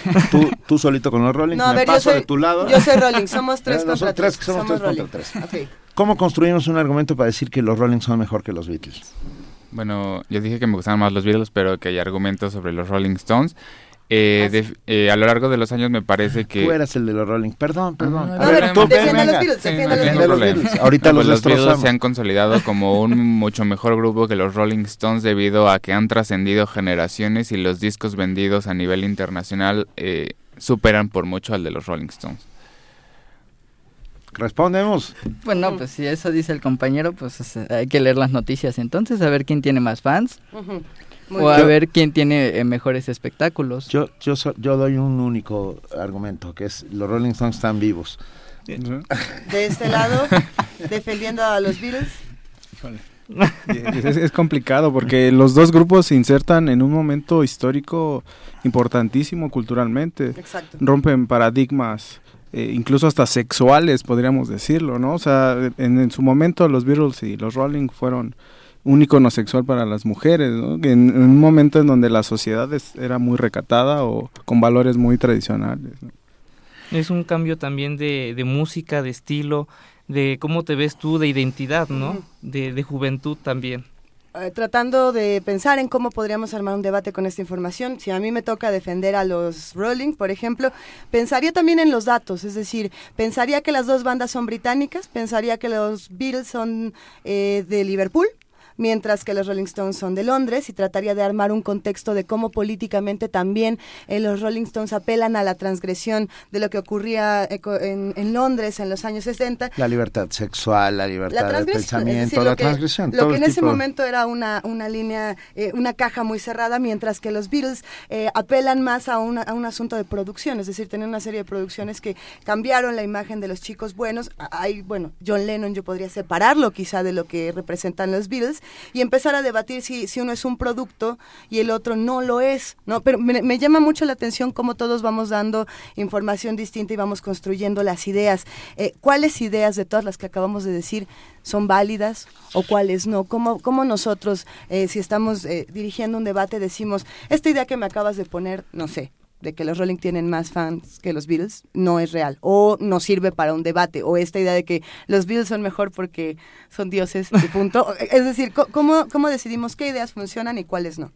Claro, yo creo que eh, en, en, los argumentos deben de estar muy bien sustentados, uh -huh. ¿no? Porque uno tiene que ser muy eh, responsable frente a lo que dice. Y para eso uno tiene que hacer una investigación, tiene que llevar datos sólidos. Datos. Este, en, en este caso, se puede uno remitir a, a, las cifras oficiales, a las cifras de algunos portales, ¿no? Siempre haciendo alusión de dónde tomamos esa información para así sustentarle y darle más credibilidad a los argumentos. Muy bien. ¿Cualquiera se puede inscribir a una mesa? Claro que sí. Eh, esto está abierto a, a, todos los alumnos de nivel licenciatura del país. Es justo oh, okay. lo que nosotros en el primer concurso teníamos hasta cierto punto miedo, pero vimos que los chavos de, de todo el país se inscribieron y vienen a, participar con los chavos de la UNAM, vienen a participar a la Universidad de la Nación. Entonces es lo que les llena de orgullo porque además es un evento totalmente gratuito. Nosotros no, no, no desafortunadamente no les podemos pagar viáticos, pero ellos vienen por el gusto de debatir con, con la gente de la UNAM, con los chavos de la UNAM. Qué, qué, maravilla. Y el año pasado, por ejemplo, ¿qué tal fue? ¿Cuántos alumnos se inscribieron y quién, quiénes ganaron? A ver, cuéntenos Bien, un poco. Eh, hicimos un corte después de la sexta edición. Hasta la de la primera hasta la sexta edición tenemos 540 debatientes que han participado. O sea, estamos hablando de 180 equipos. La última edición, que fue el 23 de mayo del 2014, hubo una participación de 44 equipos. Uh -huh. En esta edición nosotros estamos presentando 45 equipos inscritos. Nuestra tirada es, pues cada edición es hacerlo más grande y hacerlo mejor. Eh, tenemos la participación en esta edición de, por decir, estudiantes de la Universidad Autónoma de Guadalajara, de la Universidad Autónoma de Guerrero y de escuelas particulares, no nada más de la universidad, viene por decir la UVM, viene también, vienen los del CIDE, vienen del Colmec, vienen del ITAM, vienen del TEC de Monterrey. Entonces, vemos que la participación no nada más queda en estudiantes de universidades públicas, sino también viene en estudiantes que están haciendo conciencia pese a la razón, pese al nivel económico que tengan, uh -huh. o sea, la conciencia sobre estos temas y el agrado a seguir generando una conciencia sobre el debate sigue creciendo. Hace, hace unos momentos en esta charla, cuando estábamos arrancando, eh, preguntábamos si en nuestro país sabemos debatir o no sabemos debatir. Uh -huh. Y lo que, lo que nos comentabas, no, no, no tenemos una cultura de, de una sana discusión. ¿Por, ¿Por, qué en México sería urgente que aprendiéramos a discutir o que aprendiéramos a debatir? ¿En dónde están las discusiones más urgentes que se nos están quedando eh, por debajo? En los temas que mencionamos, que podían ser economía, elecciones, políticas públicas. O, ¿Dónde se quedó la discusión en México? ¿Qué está haciendo falta? Sí, pues está haciendo falta mucha discusión en cuanto a la implementación y el diseño o para quién vamos a establecer una política pública que mejore el o que propicie el desarrollo de la nación. Ajá. Y es por eso que varias universidades, como ya lo está planteando Eric, han tomado uh -huh. incluso ya como cursos eh, como sí como cursos establecidos dentro de la currícula académica eh, clases de debate para aprender, eh, para enseñar a los estudiantes a que tengan esta cultura de tolerancia hacia las ideas que se establecen para en un futuro, como se dice siempre, somos los líderes del mañana o somos el futuro del país. Bueno, cuando lleguemos a esas instancias, si es que llegamos, por supuesto, tengamos todas las cualidades para entender que lo que importa es la sociedad a la que vamos a representar o defender con las ideas que tengamos. Entonces, si esta cultura del debate llega a Cámara de Diputados, Cámara de Senadores, que es donde se generan las leyes o los mecanismos que van a transformar a las sociedades que se podrían diseñar mejores oportunidades para la sociedad. Ahí en el sector gubernamental es donde yo observo que el debate está más estancado, precisamente por esta idea partidista en lugar de idea de sociedad. Venga, muy bien. A ver, nos dice Gaby, ¿podemos ir a escuchar los debates? Claro que sí. Cuéntenos cuándo, qué días van a ser, a qué hora, en dónde. Eh, los debates se van a llevar a cabo en la unidad de posgrado de la UNAM, y en el posgrado de Economía, que son dos edificios que están juntos y el evento empieza a las 9.30 de la mañana y termina a las 8 de la noche, con un intermedio.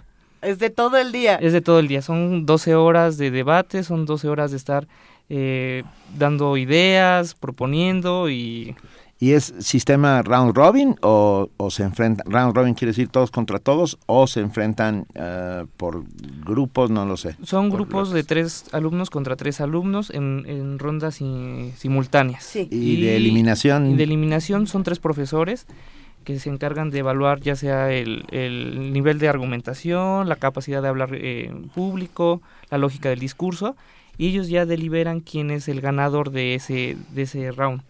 ¿No? Sí, en los debates hay eliminación directa. Eliminación directa. Con algunos rescates para poder generar el que empaten las parejas. Déjenme decirles que lo interesante de este concurso es que durante la primera ronda se les asigna el tema y la postura pero a partir de la segunda se sortea y los equipos ya deben de llevar estos temas preparados ah, o sea, para que, en cualquier momento uno que no sabía. así es es, la, es lo, lo padre de, este concurso. A ver, un tema que, que, se me ocurre por ahora así como si fuera una ronda, ¿cómo le llaman a estas rondas de fuego? que eh, Hablaban de dos, dos palabras que resonaron en toda esta conversación, fueron tolerancia y respeto, respeto y tolerancia a las ideas.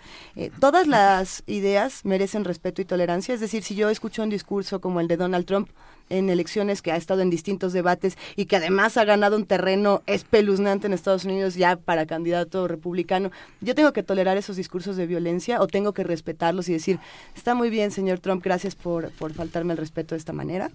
¿O no? Mm. Digo, lo dejo abierto. Eso que acabas de hacer es un gran sistema, ¿eh?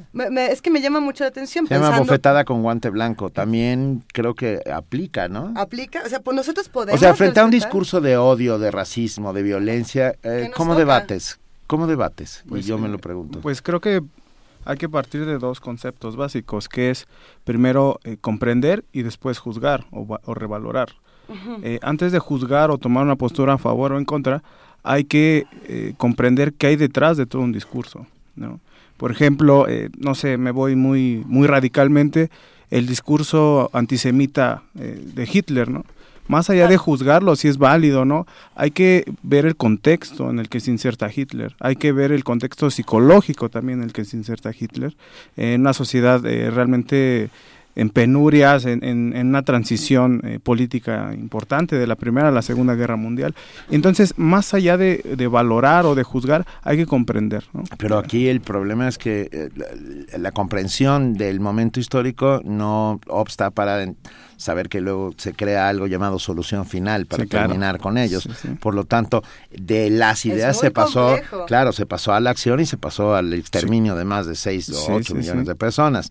Eh, en ese sentido, ah, es, muy espinoso el asunto, ¿no? o sea, a ver, a mí si aparece por aquí un antisemita y empieza creo que tengo argumentos suficientes para debatir hasta va mi espada en prenda, vamos. porque porque hay que defender a capa y espada lo que uno piensa.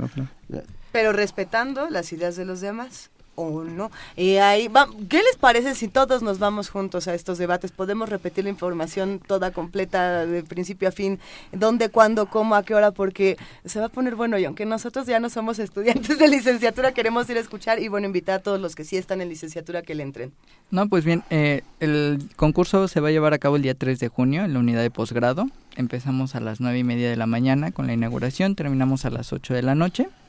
Eh, vamos a estar entre la unidad de posgrado y el edificio de posgrado de la Facultad de Economía.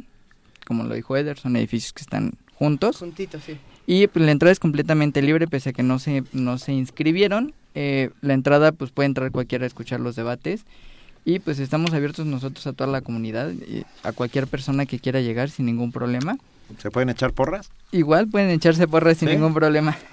O sea, la gente aplaude cuando alguien debate y lanza una idea. La verdad sí es que sí nos ha tocado eh, esa, esa participación del jurado que hasta ellos mismos dicen, ¿sabes qué? No, tu participa La idea de Me este estoy debate... poniendo nerviosa y no empezaron. Es que es- eso es lo padre de este debate, porque los chavos no nada más van y atacan o defienden una postura, sino que también proponen. Eso. Eso, esa, ese- esa, esa clave que ellos mismos dan, que no nada más te dicen, esto está mal, bueno, nosotros decimos que está mal y proponemos hacer esto, o proponemos hacer aquello, y se debe de arreglar así. Eso es interesante, responder con una Y propuesta. hay otra cosa también muy interesante, que es la participación de los profesores, porque muchas veces en el salón de clases, pues están este, viendo la tarea o viendo el, el tema del día de, de la clase, pero no saben qué están opinando o qué están pensando los chavos. Y este concurso permite esa interacción entre los profesores y los chavos, ya sea de primero, segundo, tercer semestre hasta séptimo, Uy. octavo semestre. Entonces, en ocasiones nos ha tocado, por ejemplo, yo recuerdo con Carlos Tello, que tuvimos un tema de, de la banca central y él, bueno, nos Carlos dio- Tello estuvo con ustedes. Sí, sí, como- Me hubiera encantado ir a debatir. No, pero él, él este, dio una cátedra y dio una explicación de su experiencia personal y eso, bueno, siempre enriquece este tipo de debates, ¿no? Es Vamos a tener que estar con ustedes. Experiencia muy enriquecedora. Les deseamos todo el éxito del mundo y en una de esas nos damos una vuelta. Claro que sí, están cordialmente gracias. invitados. Millones de gracias. Y, y un mensaje a Ite, Ike Tecuani que dice, debate tan furries, todo el mundo sabe que la mejor banda es, ha sido y será Punk Floyd. Pos- dice, él puso Punk, Punk Punk Floyd, Floyd. posestos. Ya nada más Y me que gusta. cuando quieras venir a debatir, aquí nos echamos un round. Claro que sí, nada más eh, nos gustaría agradecer a los profesores que siempre han tenido la disponibilidad y que no han cobrado un solo peso por estar este en, en estos debates eh, como jurado y también a todos nuestros patrocinadores, principalmente a, a la, Facultad de Economía, al, al que era su director en ese momento, el doctor Leonardo Lomelí, que siempre nos apoyó, al actual director que es el maestro Eduardo Vega y que ahora es el secretario general, el doctor Eduardo Lomelí. No, pues muchísimas gracias por compartir con nosotros esta mañana. Héctor Cortés, Eric Molina, Francisco García y Eder Hernández. Nos vemos el 3 de junio. Muchísimas gracias. Claro que sí, muchísimas gracias. Afilen la lengua y la cabeza. Muchísimas gracias. Gracias. Primer movimiento. Donde la raza habla.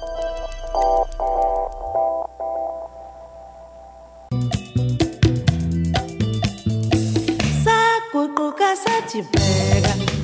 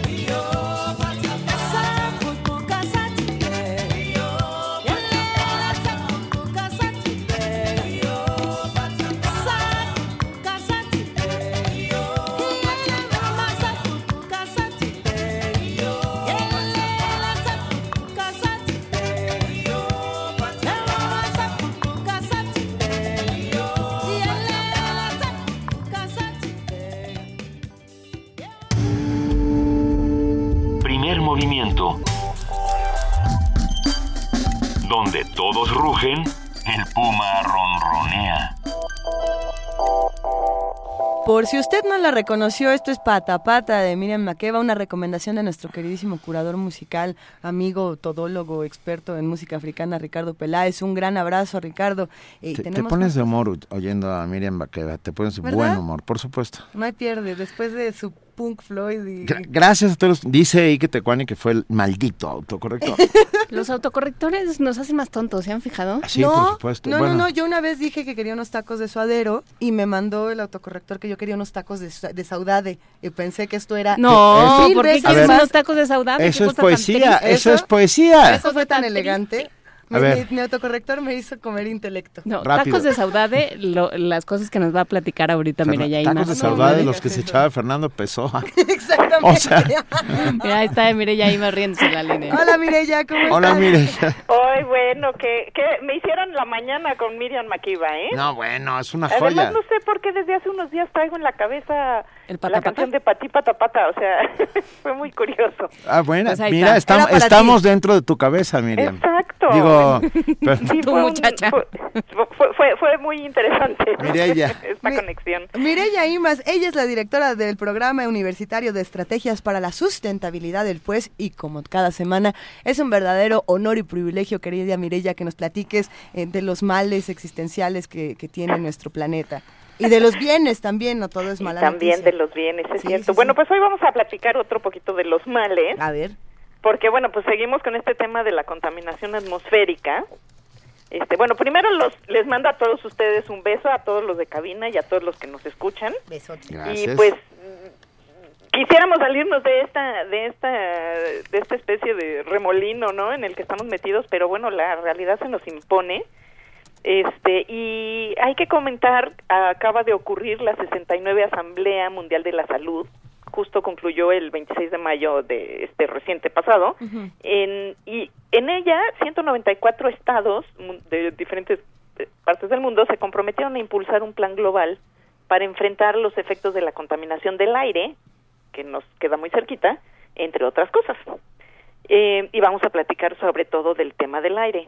La Organización Mundial de la Salud, la OMS, considera que las afectaciones a la población mundial ocasionadas por la contaminación del aire son de tal magnitud que merecen un espacio junto a amenazas tales como la emergencia de patógenos resistentes a fármacos, eh, la comercialización de alimentos y bebidas poco saludables, o, por ejemplo, la amenaza del ébola o la propagación del Zika. ¿Estamos a ese grado de contaminación? A ese grado estamos.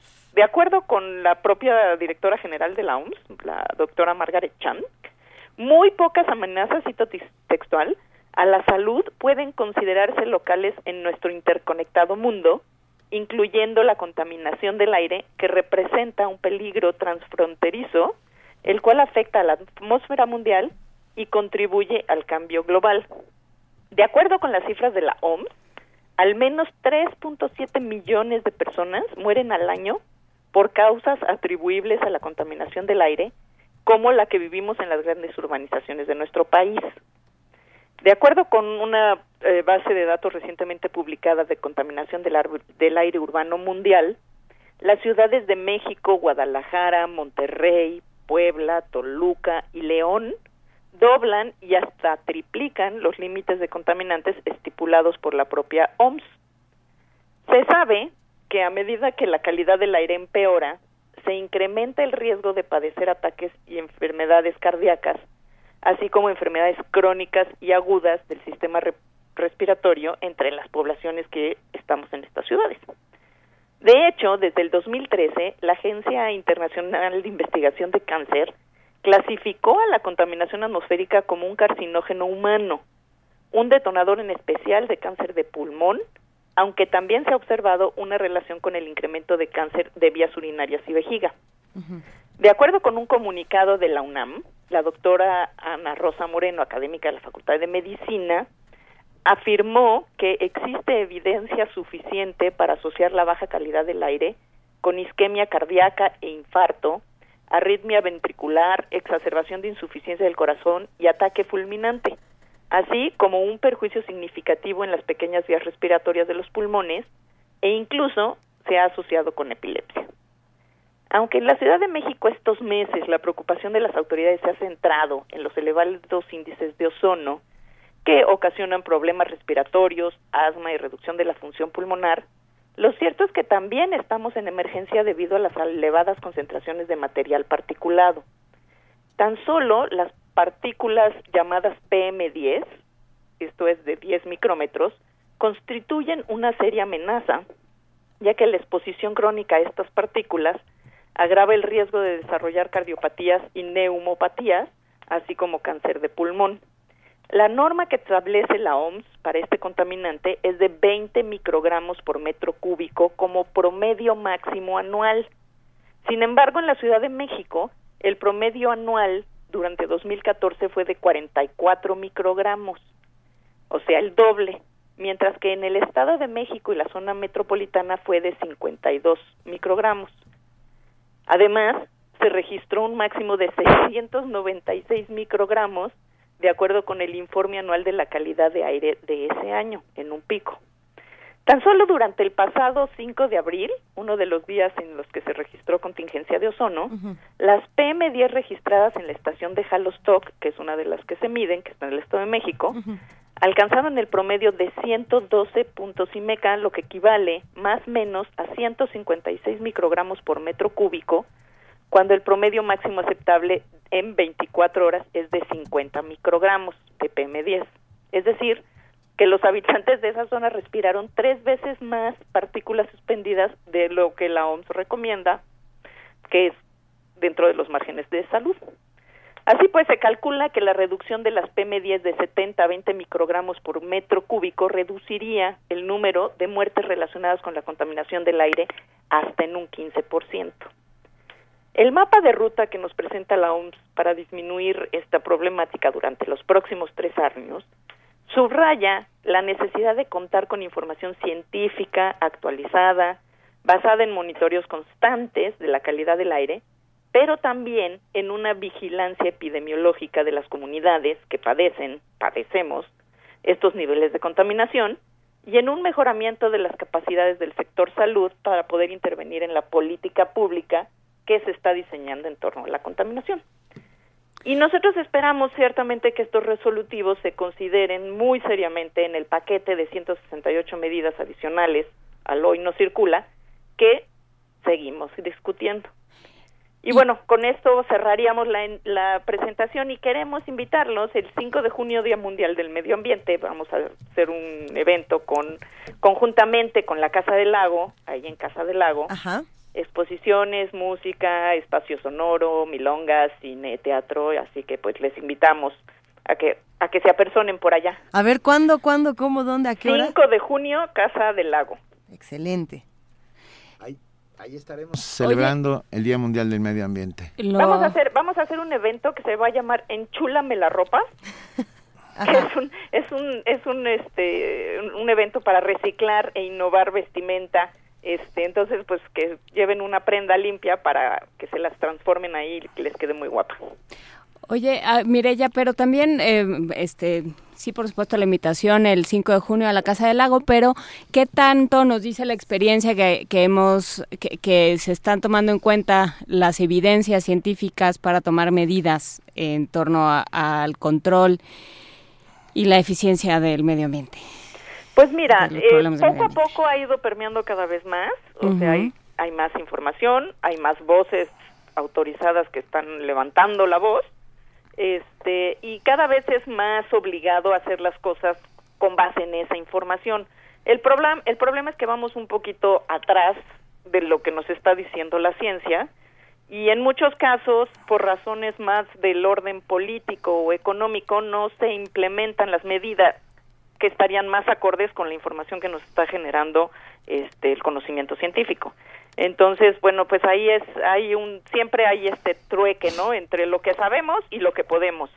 Pero yo creo que en el caso de las ciudades, en particular la Ciudad de México, pues ahí hay hay recursos y hay capacidad para que realmente este invertamos en cambiar la, la, relación de cosas. Por ejemplo, uno de los temas que nos acaban de anunciar es que le van a subir el precio a las gasolinas, Pero lo que no nos dicen es que la que va a subir de precio es la gasolina ultra bajo azufre, la más limpia, mientras que la magna se va a quedar como está. Y eso, Entonces, pues sí. es totalmente contraproducente. ¿estamos de acuerdo? No solo porque encarece el- el- la movilidad, sino que además encarece el precio de la gasolina que queremos que se use. Sí, no incentivas que se use la que no la que no quieres. Exacto. Entonces, bueno, hay, hay un montón de cosas que, eh, pues falta todavía mucho ligar lo que sabemos, eh, la información científica que se está generando, con las decisiones de política pública que se están tomando, este para empezar a corregir de manera muy muy radical, porque ya no podemos seguir con cosas pequeñitas. Aquí necesitamos hacer acciones radicales Y que nos permitan realmente dar un golpe de timón en, en el camino en el que vamos en términos de calidad del aire, porque no puede ser que, haya- que estemos regresando a donde estábamos hace 25 años o más, ¿no? No puede ser, a menos de que tengamos una máquina del tiempo y vayamos solo a ver si todo estaba igual. Te agradecemos mucho, queridísima Mireya Imas, directora del Programa Universitario de Estrategias para la Sustentabilidad, y estamos en contacto. Estamos en contacto y yo les mando un beso muy grande a los tres, a los radioescuchas y a todos en cabina. Un beso enorme, Mireya. Y ahora vamos a hacer un ejercicio radiofónico. Queremos invitarlos a que cierren los ojos, estiren un brazo descubierto y entonces sientan como eh, seis patas les empiezan a recorrer Ah. lenta y asqueroso. No, no es asqueroso, son, son bonitas. Son unas patitas delgaditas, como de 62 Articuladas. centímetros de largo, articuladas. Y bueno, les contamos que en el sudeste asiático localizado fue, fue localizado el insecto más grande del mundo. Su longitud supera los 62 centímetros. perro. Enrique Mariño Pedraza, del Instituto de Biología de la UNAM, analizó el alcance de este descubrimiento. Es que eh, yo tengo entendido, a ver, que nos lo cuente mejor nuestra compañera Cindy Pérez Ramírez.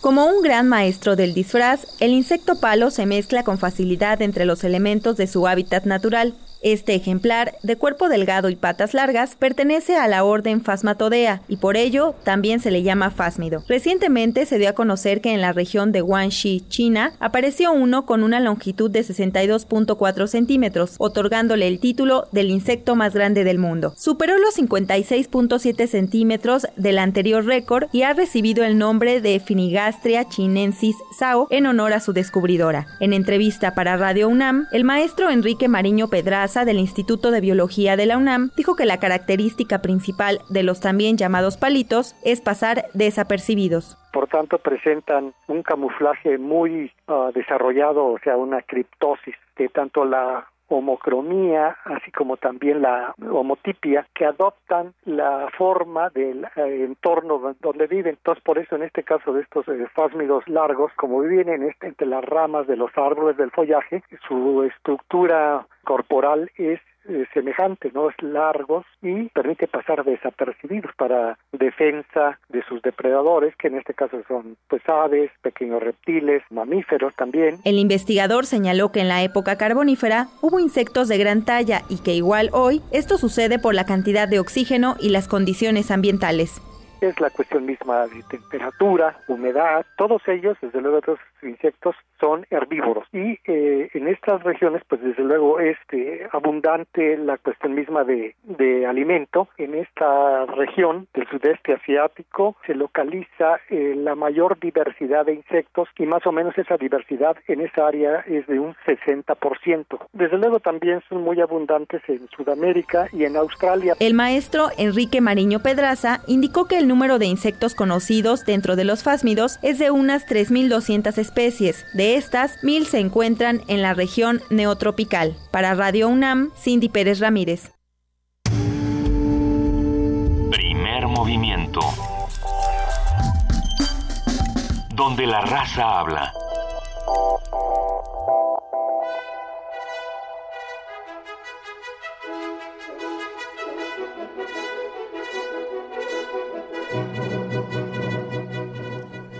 Desde las profundidades de, de la radio, de las frecuencias, se acerca vertiginosamente nuestra queridísima Vania Desde Nuche. la Deep Web. Hola. Desde la Deep Web llegó Vania Nuche. Hola, Vania. Hola, muy buen ¿Qué estás haciendo en la Deep Web, Vania? Mm, Pórtese bien. con- Yo siempre me porto bien.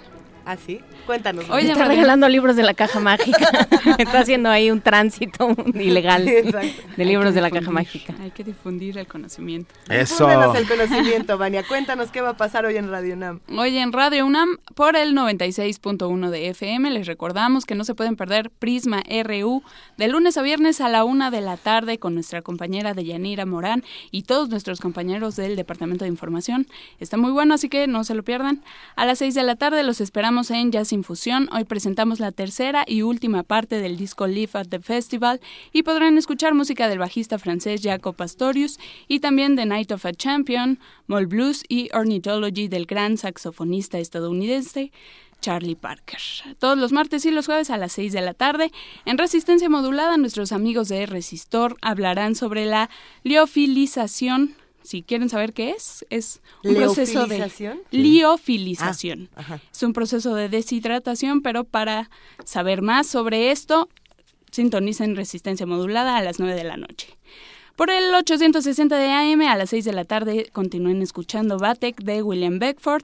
Por la noche a las 9 disfruten de Tango Vivo y no se pierdan por supuesto La llave, la clave, la nave, el ave del tiempo con fragmentos de La condena de Franz Kafka en punto de las 11 de la noche. En nuestra página de internet www.radiounam.unam.mx podrán encont- encontrar todo nuestro contenido, nuestros programas y actividades y síganos en redes sociales como arroba Radio UNAM, donde también podrán encontrar mucho contenido. Que tengan un excelente día y tienen a los ganadores ya. Ya los tenemos y los damos ahora mismo. Los ganadores de Las Cuevas y el Mito de Origen, el libro, Francisco Barajas, Liliana Silva Kremer, Jorge Leiva, Andrés Rusel Cardenete, Francisco Javier Díaz Ortiz. Y para los pases de la OFUNAM, Para los pases de la OFUNAM se van Ulises Vidal y Pamela Díaz. Ahí tenemos los pases de la OFUNAM. Eh, vamos a seguir platicando después de qué hacer con estos boletos. Ustedes lo saben, pero Vania se los va a repetir. ¿Cómo le hacemos, Vania, para recoger cajas mágicas, boletos? Eh, la caja mágica es de 11 a 4 de la tarde en el Departamento de Información con Guillermina Blancas y para el resto de los regalos en Extensión Cultural de 11 a 3 de la tarde o de 5 a 7 de la noche con una identificación también. Eh, tienen nada más dos semanas para recoger sus libros desde el día que se los damos, así que vengan por ellos, si no, se van a la caja mágica. o sea, vuelven a la caja. Muchas Sí, gracias, Vania. ¿Y mañana? ¿Y mañana, Juana Inés? Pues mañana tú platícanos, Luisa, porque tenemos ahí una conversación con Rafaela Viña, que presenta un ciclo de cine que se está llevando a cabo en dónde? Está buenísimo este ciclo de cine que ya lleva realizando desde hace ya un- una buena temporada. Es el ciclo del Cineclub del Liste, que se realiza en San Fernando y en la Ciudadela. Y al parecer se llena eh, de todas las edades, no solamente de personas de la tercera edad, sino niños, adultos, jóvenes. Todos le entran al debate ahí. Se pone buenísimo. Vamos a platicar con Rafa Viña. Muy bien, pues platicaremos con Rafa Viña, hablaremos de lo que está sucediendo en Chiapas, ¿no? De qué pasa cuando, cuando pues no está, la autoridad no está presente y no se reconoce. Hablaremos también sobre la huelga como estrategia de negociación de los trabajadores. Eh, por supuesto, platicaremos de lo que está sucediendo en Francia, que como siempre que se avecina una gran, bueno, Hollande eh, propuso una reforma laboral y se junta con eh, una copa de la, una copa de fútbol, algún campeonato de fútbol que no sé cuál es. Eh, y entonces los trabajadores, no te rías mi Benito, pues No, no, está hay bien. un campeonato de fútbol en La Europa UEFA, como ¿no? cada dos sé, minutos. yo tampoco sé. Entonces, bueno, hay un campeonato de fútbol y lo que dicen los, eh, los trabajadores del transporte es así, bueno, pues nos vamos a huelga. Y bueno, ¿cómo funciona la huelga como una Un manera de, negociar? Está bueno. claro, un instrumento y yo de creo que los franceses han hecho un, un arte Son los jefes. de irse a la huelga, Sí, sí, a la grève. Entonces, platicaremos de ello, platicaremos de un montón de cosas, estaremos aquí en primer movimiento. Venga, muchas gracias a Juana Inés de Esa, a, a- a mis queridas Juana Inés de Esa y a, y a mi querida eh, Luisa Iglesias, y a todos mis queridos amigos que están ahí del otro lado. Y ¿Te a refieres todos, a mí y a mis personalidades Sí, yo de múltiples, repente- Benito? Yo quiero decir luego- algo ya para despedirnos. Gracias, querido Benito Taibo. Feliz cumpleaños. Y mil gracias a Laura Cue por ese pastel tan Sí, bonito nos que lo- acaba de gracias mandar. Laura, de verdad, gracias. Gracias a todos los que hacen comunidad diariamente con nosotros. Esto fue Primer Movimiento. El mundo desde la universidad.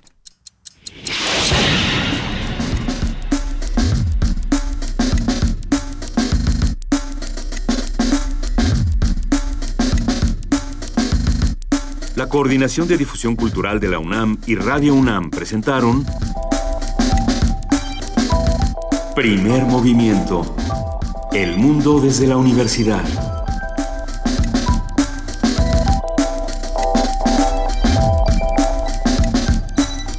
Coordinación de invitados Amalia Fernández y Miriam Trejo. Redes sociales Vania Nuche. Operación técnica Arturo González.